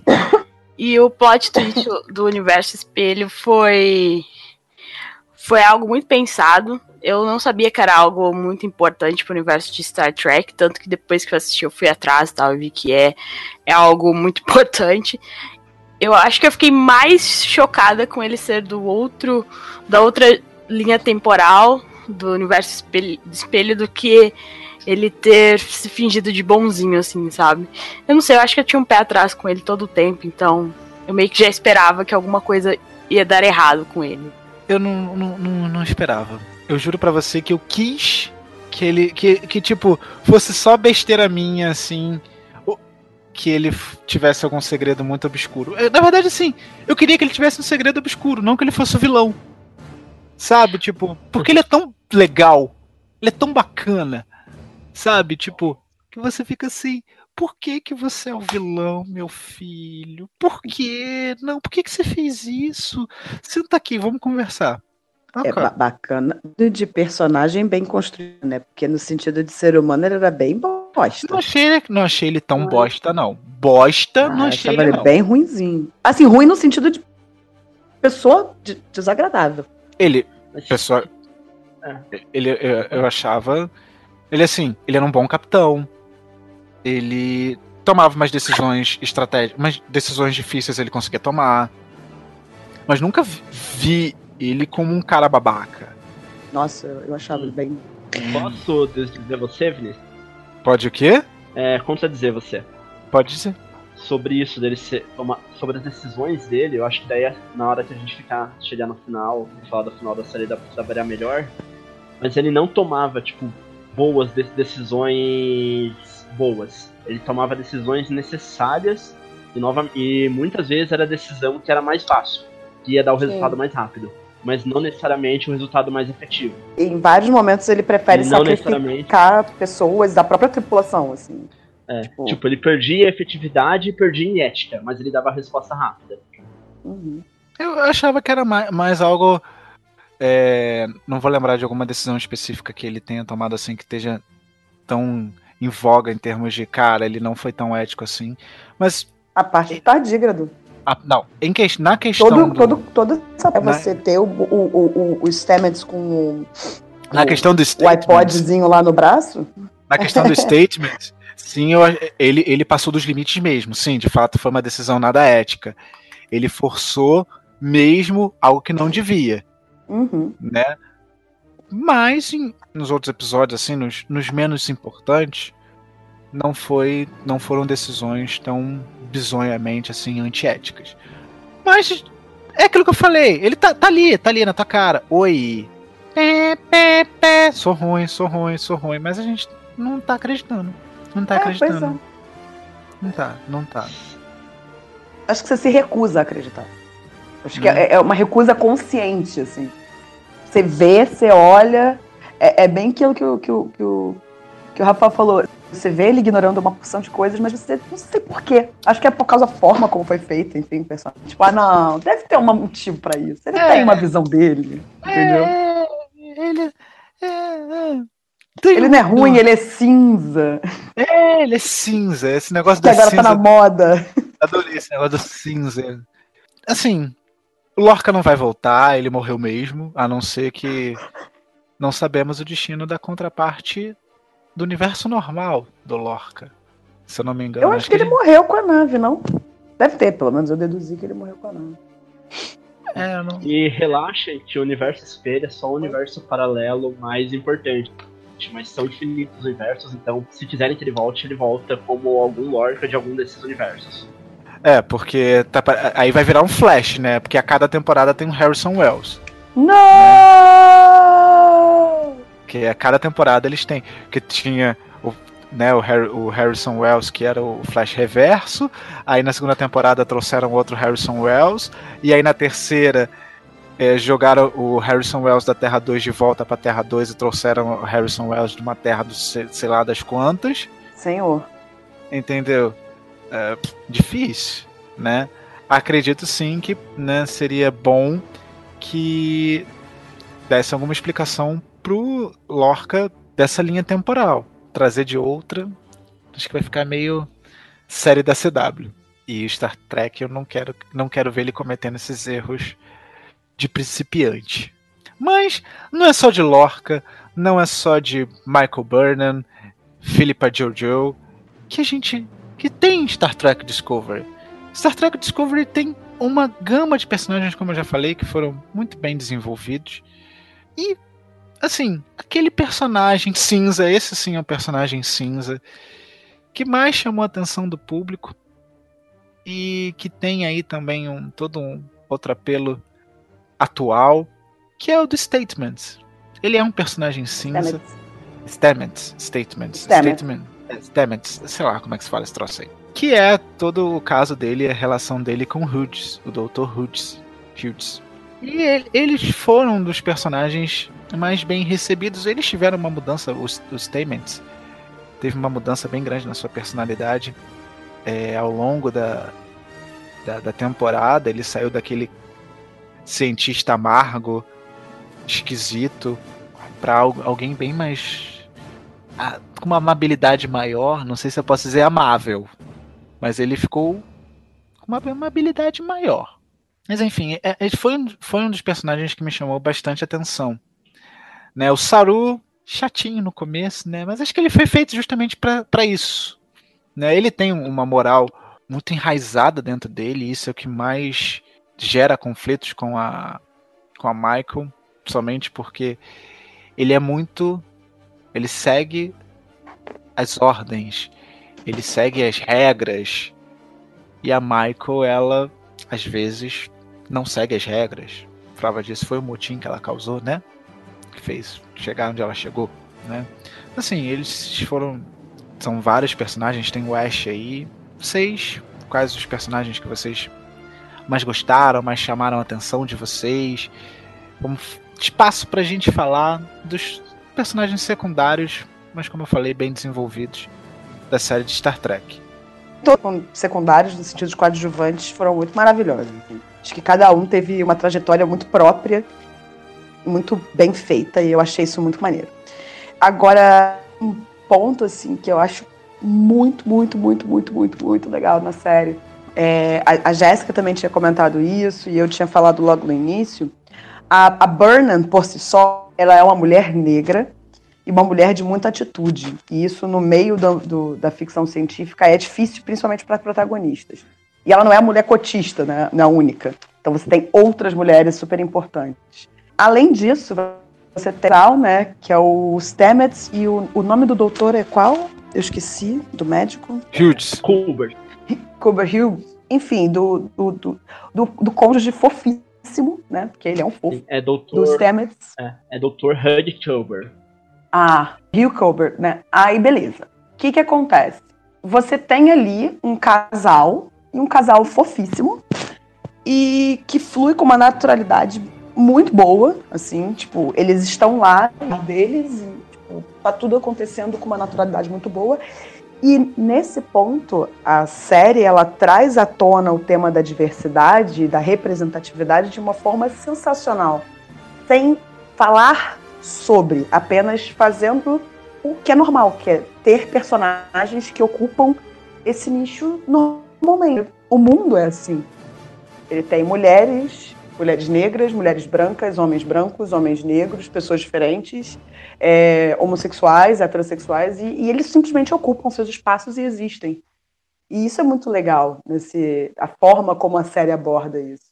Por isso que o relacionamento do Stamets e do, do, do Cooper, é, para mim, é, saltou muito aos olhos. E porque ele morreu e eu chorei que nem maluca. É, eu senti muita afeição, assim, mas não seria afeição, mas interesse no personagem do Ash mesmo. Tipo, a profundidade que ele trouxe foi bastante interessante. É, agora há pouco a gente até estava comentando que o Ash não teve a contraparte dele no universo espelhado, mas a contraparte dele estava no nosso próprio universo, que era a relação entre ele e o Vok, que era o Klingon que, na verdade, o corpo que ele estava era daquele Klingon, mas foi refeito para virar o Ash e misturar a consciência dos dois e que daí tem essa dicotomia entre eles. E nessa relação dele com a Michael, tipo, foi algo que me bateu bastante em vários. Também me fez chorar chorar um pouco. Sobre como acabou aquela relação. Tipo, tem um caso, claro, de violência de um lado, que ele tenta matar. Quando ele tá dominado pelo Vought, ele tenta matar Michael. E daí depois, se ele volta ao normal, tipo, não adianta mesmo com a pessoa normal, é, ele estando recuperado, não tendo mais o VOC dentro dele, ter se livrado daquela agressividade que ele, que ele tava, as ações dele estavam ali, não tinha mais como você fech fechar aquele ferimento que se abriu na relação dos dois. E daí, tipo, mesmo chipando, eu achei mais que perfeito o final que os dois tiveram, de que realmente, tipo, depois de tudo que aconteceu, por mais que ele tenha mudado, etc., não dá mais. Cara, eu gostei muito da Tilly, no começo ela é meio irritante, mas depois ela vai se desenvolvendo assim de uma forma muito boa. E ela sempre, apesar da Michael ser tipo na nave ela ser tipo a, uma pessoa não bem-vinda para 99% da tripulação, a Tilly sempre quis ser amiga dela, não ligava muito para isso. E Cara, eu achei muito legal isso. Eu gostei muito dela, do desenvolvimento e das aspirações dela também. Tipo, ela não quer ser só uma cadete da tropa e tudo mais, ela quer se desenvolver. E a amizade dela com a Michael foi muito bonitinha, assim, é Friendship Goals. E eu gostei do Ash, apesar dos pesares, eu gostei muito do personagem dele, toda a luta que ele teve durante a temporada, para saber se ele era um Klingon ou se era, era um humano e toda tudo que ele passou assim durante a temporada foi muito foi bem desenvolvido para mim, eu acho. Eu acho que assim, o o Ash, ele dentre dentre os personagens é, secundários, ele foi um dos que mais recebeu atenção justamente por conta da, da relação dele com a Michael. Mas ele tem toda uma, uma trajetória particular, que é justamente isso que o Rafael falou, da questão dele tá é, o, tempo o tempo todo ali sofrendo é, com o Vork dentro dele. Ele demora para perceber o que são esses surtos. É, ele mata um personagem que é muito querido. Isso é muito pesado. Não não queria que ele tivesse feito isso, assim, não precisava, né? Roteiristas não, não precisava estragar um casal assim desse jeito. E, e é muito bacana porque quando a gente conhece ele lá na prisão e o, o Lorca acaba trazendo ele é, daquela nave Klingon, a gente não só sabia que ele para sobreviver ali na, na nave Klingon, na, naquela nave prisão, ele acabou se envolvendo com uma das torturadoras, que é a Lorel. E, e esse relacionamento não fica só ali. É ela que costura, principalmente até depois né, do, do lance do universo espelho, é ela que costura um pouco dessa reunião com os Klingons, com as casas Klingons.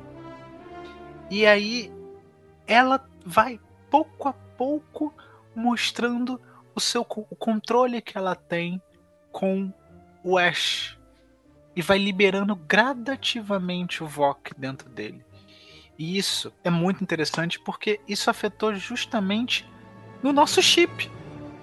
Eu chipei mais a, a, a, Michael com o Ash do que com, com Lorca. Foi em pequenos momentos. O chip da galera era Michael com, com, com Ash. E isso afetou diretamente no relacionamento dos dois. Porque ele é, chegou a agredir a Michael. É, ele, em alguns momentos, travou em determinadas situações. O medo estava ali. A gente achava que era meio que um estresse pós-traumático por conta das torturas, mas não. Então, ele acabou sendo prejudicial para a tripulação. E para principalmente na missão do, dentro do universo espelho. Então, assim, eu gostei muito da forma que trabalharam o Ash.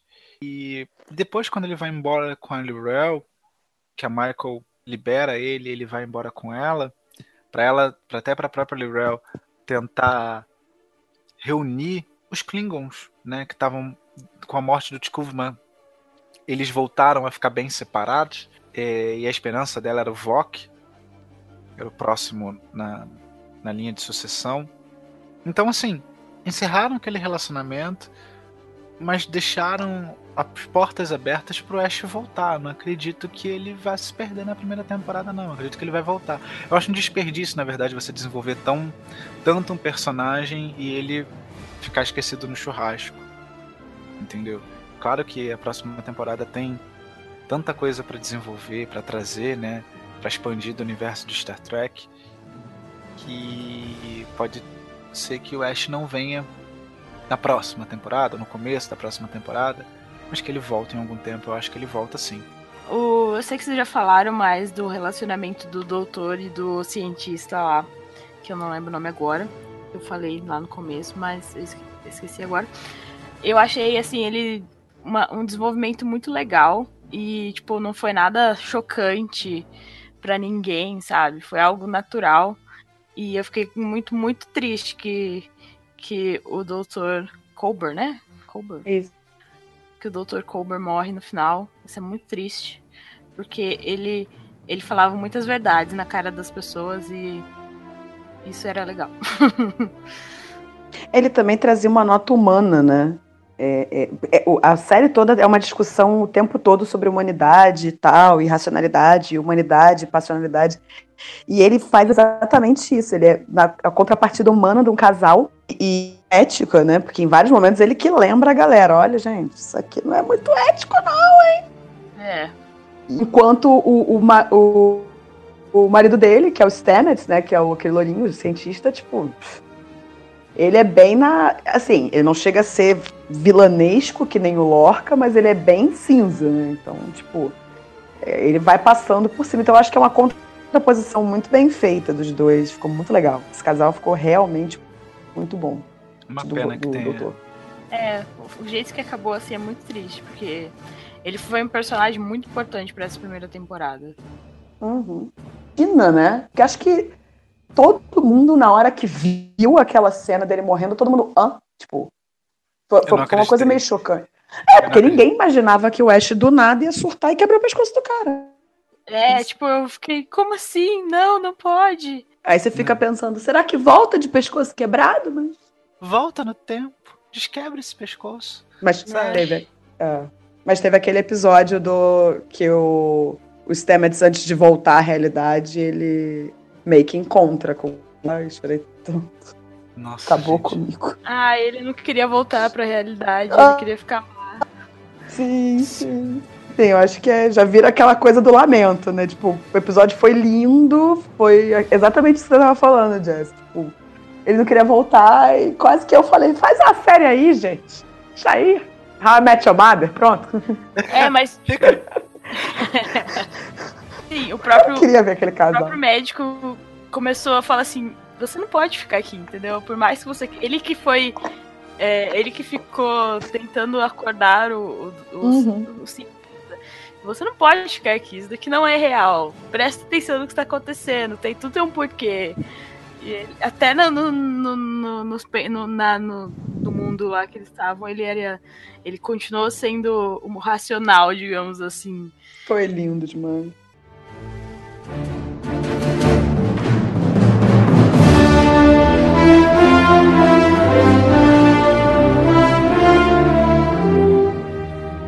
Já que a gente falou, né, ao longo do todo o podcast, assim, ah, mas isso pode ser trabalhado depois, isso pode ser trabalhado mais na frente, tem isso, acho que ela ainda vai voltar, eu acho que seria interessante trazer ele de volta.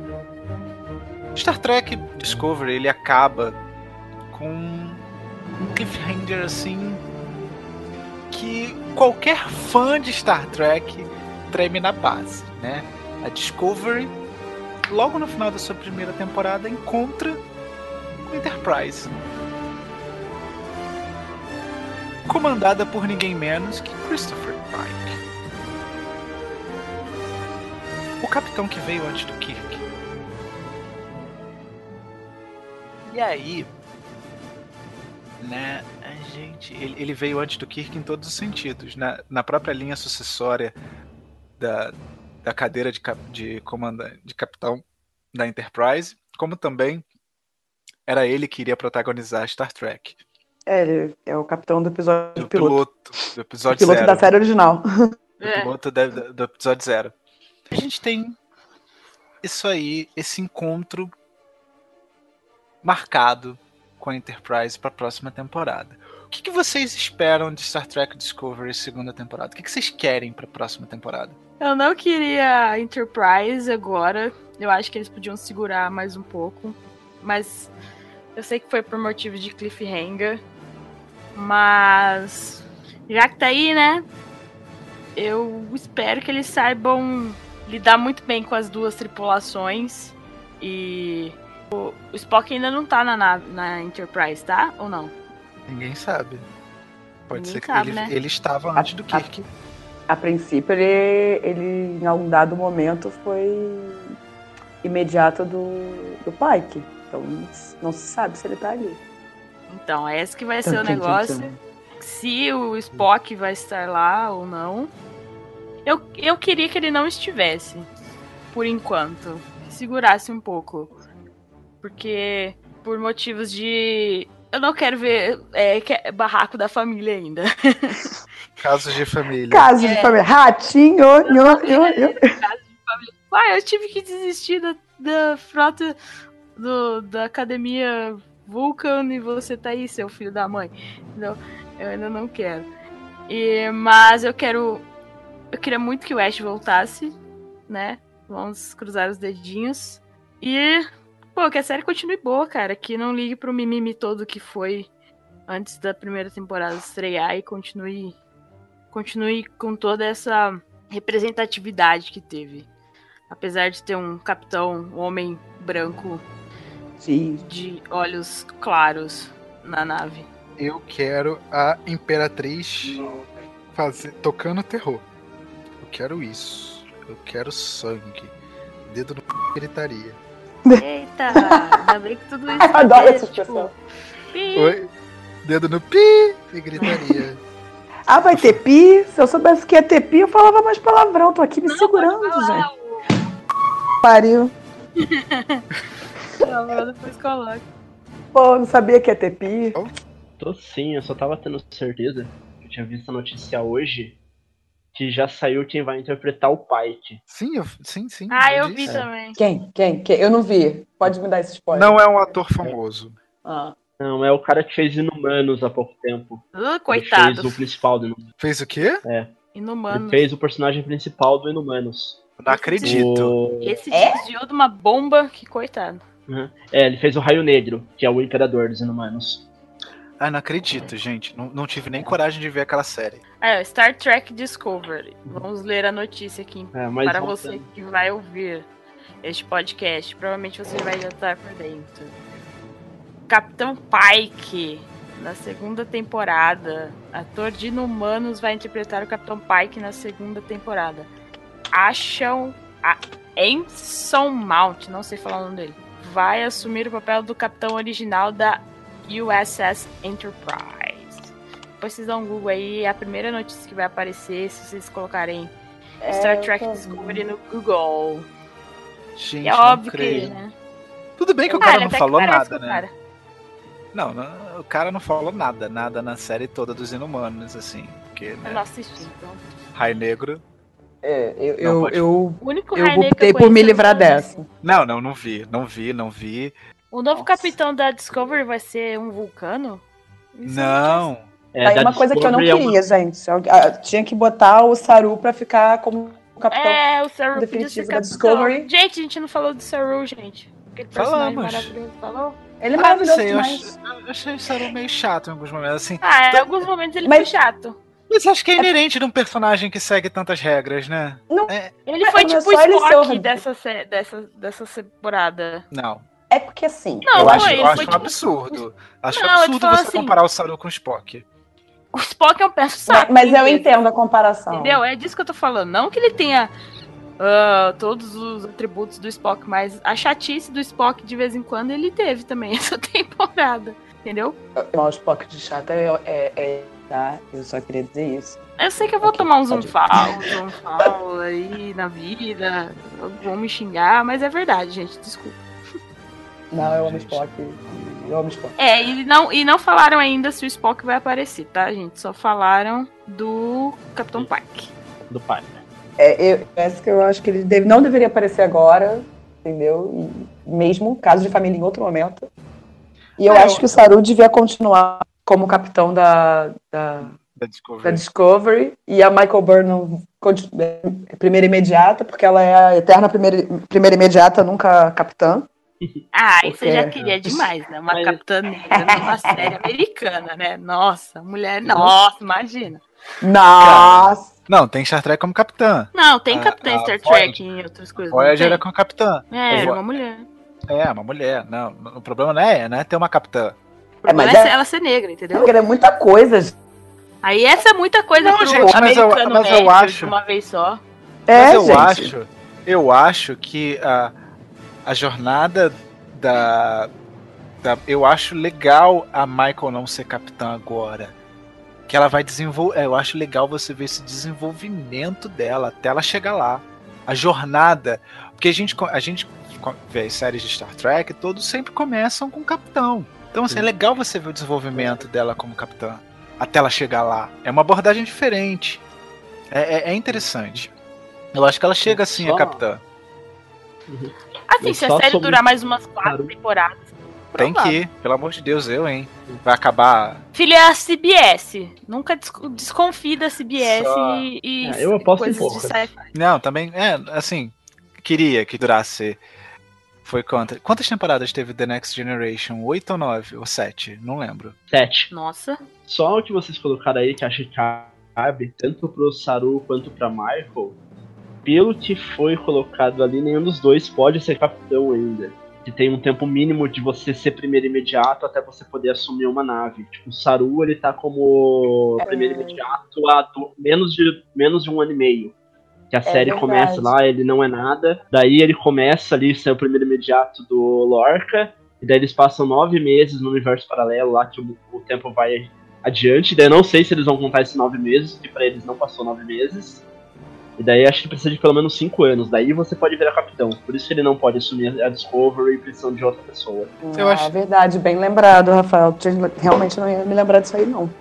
Bem lembrado. É, ele foi primeiro imediato muito pouco tempo. Tipo, é menos de um ano que ele passou como primeiro imediato. Eu acho que assim, eu acho que a Enterprise ela vem.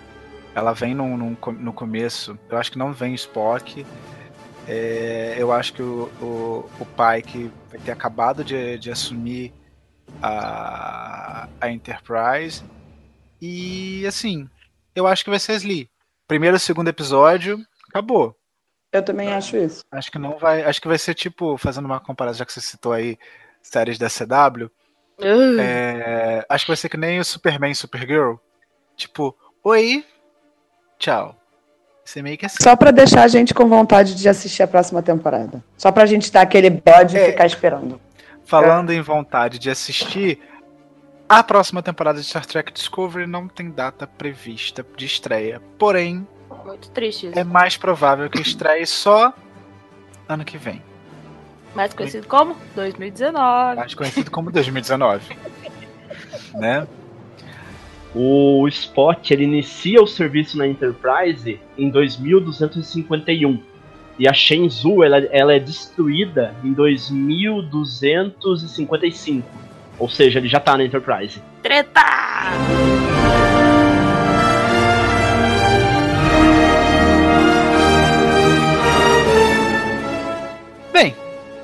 Vamos finalizar o nosso podcast por aqui, mas não sem antes cada um de nós darmos a nossa nota pra série, pra, tempo, pra primeira temporada, e eleger o nosso episódio favorito. Você tá querendo demais já. Você não precisa me dar o título, mas fala, aquele episódio que aconteceu aquilo ali. Ixi, filho, pera. Vou começar por mim, que eu vou citar um episódio que a gente acabou não tendo tempo de falar, mas que é- são muitos episódios, se a gente fosse citar um por um seria bem, bem complicado. Próxima temporada, se esse podcast der certo, podemos fazer um episódio por episódio, né? Torçam aí pela gente. Enquanto não tem Doctor Who, a gente sempre pode fazer Projetos Al- paralelos. projetos paralelos. Nota do editor. No, God! No, God, please, no! No! No! No! A minha nota pra temporada, de 0 a 5, obviamente 5. Não tem, eh, não tem como dar menos que 5, né, gente? É Star Trek, né? E o meu episódio favorito é o episódio 7, que é um quando eles ficam presos naquele looping temporal. Eu adoro esses episódios assim. E eu adorei esse episódio. Teve todo um- O do Mood? o do quê? É o do Mood, Mood mano. Ai, meu Deus, aquele cara que já apareceu 300 vezes É na o série. Mood. de- É o Mood. Mood. mesmo. É o Mood Mood. mesmo. Acho, acho- É, acho que a primeira é aparição dele é no terceiro ou quarto episódio da primeira da série original. Ai, Isso. lindo demais aquilo. ele é. Ele é contrabandista, um negócio assim. Isso, isso, isso. isso. E, Deu um cara, senhor berro quando ele apareceu. eu amei esse episódio. Pra mim, assim, é um episódio isolado, assim, tirando aqueles episódios do, do Universo Espelho que são muito bons. Mas, assim, esse episódio, aquele caraca, é um episódio de Star Trek. Não é um arco, não é nada. É aquele, aquela aventura única, tipo, é Star Trek. É um filler. É um, é um ótimo filler. Porque, assim, Star Trek, se você for ver muitas outras temporadas, assim, ele é muito de episódios caso da semana. E às vezes é bom você ter um episódio caso da semana. Gabriela, sua nota pra Ah. temporada é seu episódio preferido. Assim, a, a nota de, de 0 a 5, com máximo de 5, né? É. Não dá pra dar menos de 5. Assim, porque, sinceramente, a temporada teve um conjunto da obra muito bem feito. É, eu acho que teve momentos que não foram um 5 perfeito, como, por exemplo, o piloto teve algumas coisas, enfim. Gente, aquele episódio na momentos. floresta. Ai, É, Eu acho que as séries têm que parar de fazer episódio na floresta, porque É, né, não vamos nem citar em The Forest of the Night. Mas enfim, entendeu? aquele episódio na floresta foi péssimo. N- eu- não, então, eu não achei nada péssimo, mas teve umas coisas que você olha meio tipo. Ainda mais eu que tava vendo um a um. Ah, Então, sim. tipo, eu tinha que esperar uma semana até vir, aí eu saio aquele episódio da, da floresta e fica. Então, isso é um o exemplo que, de que eu faço da filler minha vida agora? Pois é. A de favorito, eu eu sou muito libriana para escolher um episódio só, tá? E eu não acredito em signo, mas essa é a explicação que eu vou usar. Eu sou muito libriana para escolher um episódio só. Eu vou dizer. Bom, um é porque foi muito legal, assim, tipo. Foi muito bonito. Me deu sensação de, de, de closure, né? De fechamento. Que foi o episódio, o Dr. Cobra, que é quando o Stamets se livra, né, daquele momento que ele tá. E acaba. Assim, você meio que se despede. O casal se despede, você se despede dele e as coisas podem voltar. O mundo pode voltar a girar. Então aquilo para mim foi muito bonito. Aquele episódio, de modo geral, foi muito bonito. E aquela parte foi muito bonita. E um, bem pensando nessa coisa da, da alegria semanal, né, do caso semanal, foi o, o episódio em que a Burnham finalmente entende como é que funciona, né? Stamets monta uma forma de, de, de, usar o motor de esporos e sem precisar do tardígrado. E aí o fim do episódio é tardígrado e ele volta para a rede micelial viajando. Deixa de ser aquela coisa esporulada para voltar para a rede micelial viajando. Aquilo foi lindo também. Adorei aquele momento. É isso. Rafael? Ah, pra temporada inteira, como o pessoal falou aí, tem alguns problemas com roteiro e tudo mais, algumas barrigas bem chatas. Acho que eu daria uma nota 4, esperando o que vem, o que vem por aí. Mas como importância da série, pelo menos inicialmente para mim, e acho que pro ambiente que a gente vive, eu daria 5 mesmo. Que daí vai casar muito com o episódio final, e eu vou usar uma desculpa parecida com a Gabriela, mas no caso a minha lua é Libra, então mas como essa Gente, desculpa eu não dele. entendo nada de signo. Vocês estão falando. Librianos aí, são só- indecisos e nós usamos isso. Essa eu é, tô só essa é- assim, ah, legal. Ah, É, na verdade eu não sabia, eu só tô imitando a Gabriela. é isso aí. Librianos são indecisos e a gente usa isso, e mesmo que eu não fosse libriana, eu falaria isso. Mas É, ele sim. sabe que a lua dele é em Libra. Mas sabe Sim. sei lá o que é isso. É. Gente, podia ser voltando. dinossauro, É. não faz diferença nenhuma, mas a gente usa isso como desculpa. Vai, Rafael. mas escolhendo dois episódios, eu colocaria o episódio que é logo posterior à revelação da Giorgio como imperatriz do universo espelho. Porque daí acho que é o que mais consegue trabalhar a noção sobre o que a gente veio conversando. E até acho que bate muito com essa ideia de signo, mas do quanto o ambiente vai estimular o processo das pessoas e mesmo tendo personalidades parecidas, o comportamento delas vai se tornar diferente. Tipo, em nenhum momento a série deixa a série já deixou espalhar o que foi que aconteceu pra Terra seguir aquele rumo naquele universo. Mas provavelmente algum detalhezinho que mudou toda a história ocorreu ali e a Terra seguiu pra ser um império até onde e no momento que a série mostra e Discovery mostra é, a Imperatriz é a Giorgio. E daí o trabalho que é feito em cima, que daí eles já, logo depois eles mostram a questão dos vulcanos no episódio anterior, dos vulcanos e dos Klingons no episódio anterior. Eu achei isso sensacional na série. Desses detalhes que podem modificar completamente o comportamento das pessoas. E o episódio final, que eu acho que no momento atual ele tem uma relevância gigante, porque ele faz um debate que ao mesmo tempo é simples e complexo e vital no momento que a gente está vivendo que eles estão tentando decidir como acabar com aquela guerra, é o momento vital para pelo menos dar uma parada naquela guerra. E no primeiro momento, até a federação, que sempre foi cheia de ética, de valores, etc., no período de desespero, acaba optando pela saída mais fácil, mesmo ela sendo cruel e completamente antiética.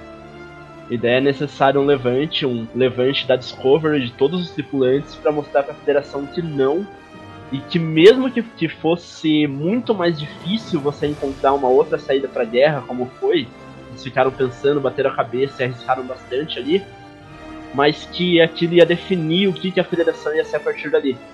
Porque a partir do momento que eles tomassem uma decisão fácil e de resultado imediato, que daria, que seria os Klingons saírem da Terra, mas o que a federação se tornaria? Ah, que brecha histórica aquilo, aquilo abriria para que a federação agisse de outras formas assim no futuro. Ah, já fizemos isso uma vez, vamos fazer de novo.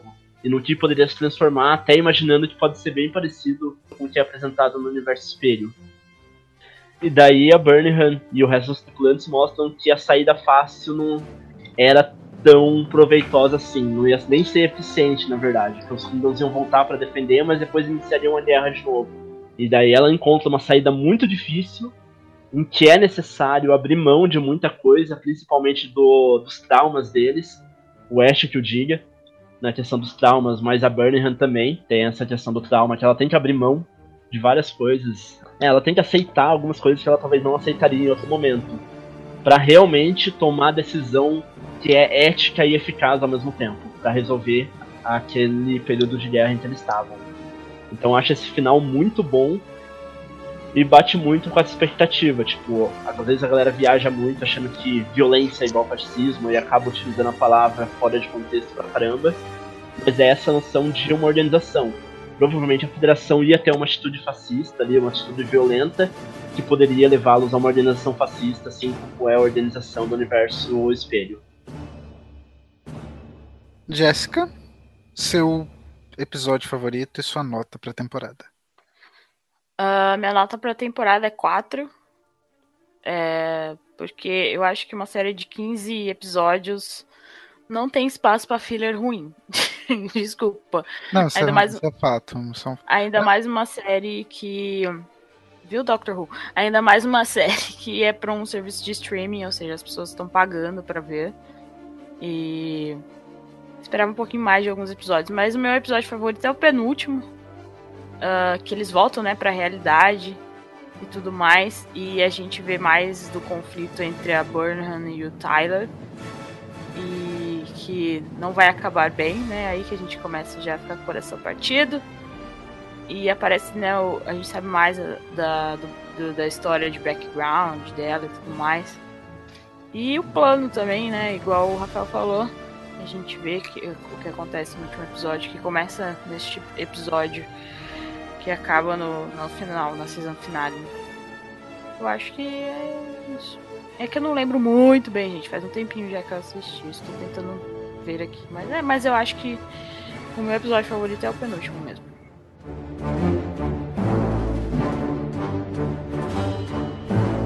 Bem, terminamos agora esse podcast, café- nosso cafezinho da tarde. É, Bem, se você quiser entrar em contato com a gente, é, seguir a gente nas redes sociais, o meu Twitter é arroba Vinerod, vai estar tudo no postzinho que a Jéssica vai colocar do, do podcast. O, o Instagram também é o mesmo. Me segue lá, pode falar sobre Star Trek Discovery, pode falar da vida, mande GIFs, entendeu? Qualquer coisa que a gente tá por aí. Jéssica, seu Twitter? Segue lá no arroba Jéssica. Eu nem sei do que estamos falando ultimamente, porque, né? O mundo É, está não, louco. quando não tem NFL nem Campeonato Gaúcho, o Twitter da Jéssica fica as moscas. É, então, a NFL só volta em setembro, mas é isso aí. E agora vai começar o Campeonato Brasileiro de Futebol Masculino da Série A e provavelmente eu vou falar disso. O Inter tá na, na primeira divisão? Graças a Deus, tá? Glória do desporto nacional, ó internacional, que eu vivo a exaltar. Né? Então, então vai, vai ter comentários. Comentários, eu tô xingando, etc. E tô lá falando. Ah, e este mês, lindo mês de abril, volta The Handmaid's Tale. Então vou falar muito disso, muito, muito mesmo. Provavelmente só vai ter eu gritando na timeline, tipo, ah, não acredito, meu Deus, socorro. E Westworld também volta este mês, então. Westworld. Isso aí. Westworld, que mundo lindo, maravilhoso. Mês de abril muito bonito para todo seriador. Tem, tem, temos ah, Vingadores. Provavelmente eu vou falar disso na semana que for estrear Vingadores. E é isso aí, gente. Isso aí. Rafael, seus, suas redes sociais. Se alguém quiser conversar comigo lá, pode me procurar no Twitter, que tá meio abandonado ultimamente. É arroba Rafa do Tab. E também, se quiserem ler, etc., das coisas que eu escrevo, ou, ou ouvirem o meu podcast, Ouvir os Nerd, entrem no site www.apertotab.com.br. Falando nisso, só falando em Aperto Tab, o Rafael escreveu uma crítica maravilhosa sobre, sobre a, a primeira temporada de Star Trek. Eu acho que vocês deveriam ler, porque é uma crítica maravilhosa. Puxando o saco do, do, do editor do podcast. Pra ele não me dar tanto esporro assim. Obrigado. E Gabriela, sei que você não tem Twitter, você é uma pessoa. Como assim? Eu não, não tenho Twitter. eu não tenho Twitter. Foi um Eu- sacrifício pra ela ter um Instagram. Foi, foi um sacrifício para eu ter um Instagram. Foram anos de pessoas literalmente me perturbando. E há pouco mais de um, um ano eu tenho Instagram, para vocês terem essa noção. Mas o Instagram tá lá, Jota Sartori. Tem, vocês vão ver lá, eh, eu, minha vida, meu cachorro, E ela Meu marido maluco e- a, a gente no cinema. a gente no cinema vendo É isso. Guerra Variar, Infinita. tem Guerra Infinita. Uhul! as maquiagens da Gabriela, que a Gabriela é um Isso, ser é verdade. de- Que eu, eu, eu oscilo entre vinhos, livros e maquiagens. Essa é a minha vida.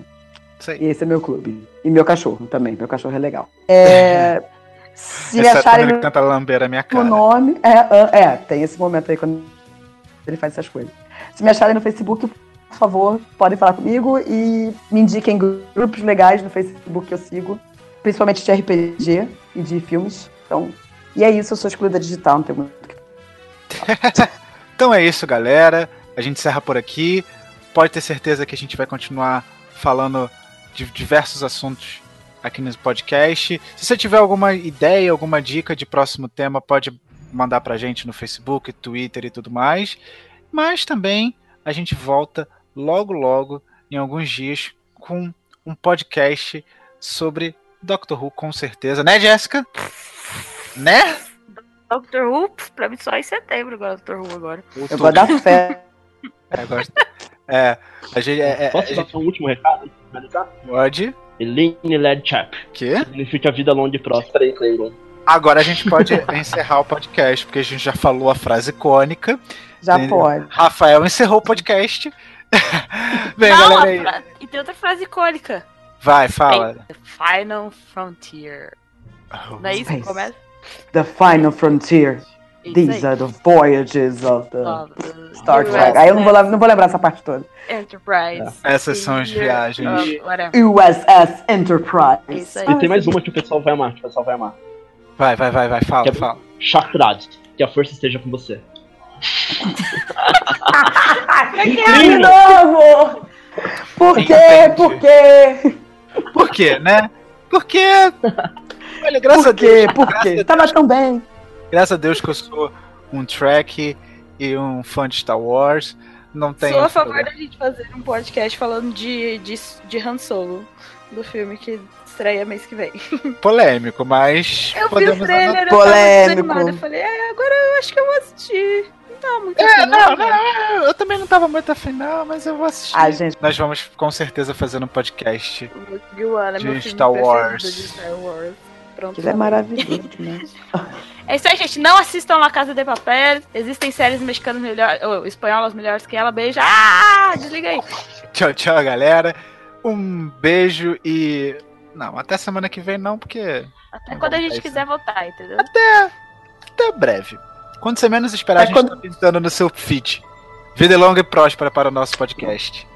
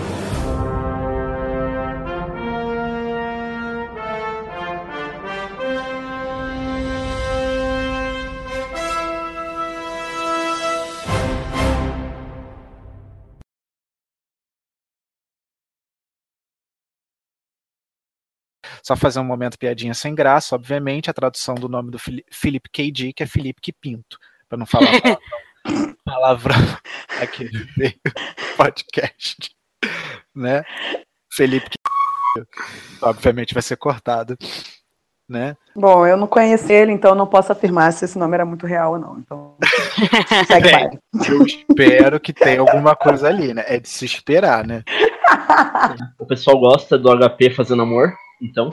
HP fazendo amor. Nossa, Lovecraft. Nossa, essa Oh. foi longe, cara. Isso foi complicado. Olha, demorei até pra pegar. HP fazendo amor. Cagar Essa fazendo amor. O que, que é? É, Caraca. Tudo bem, tudo bem. Boa, boa, boa, boa, Rafael. Não sou o único que vai fazer piadinhas sem graças aqui.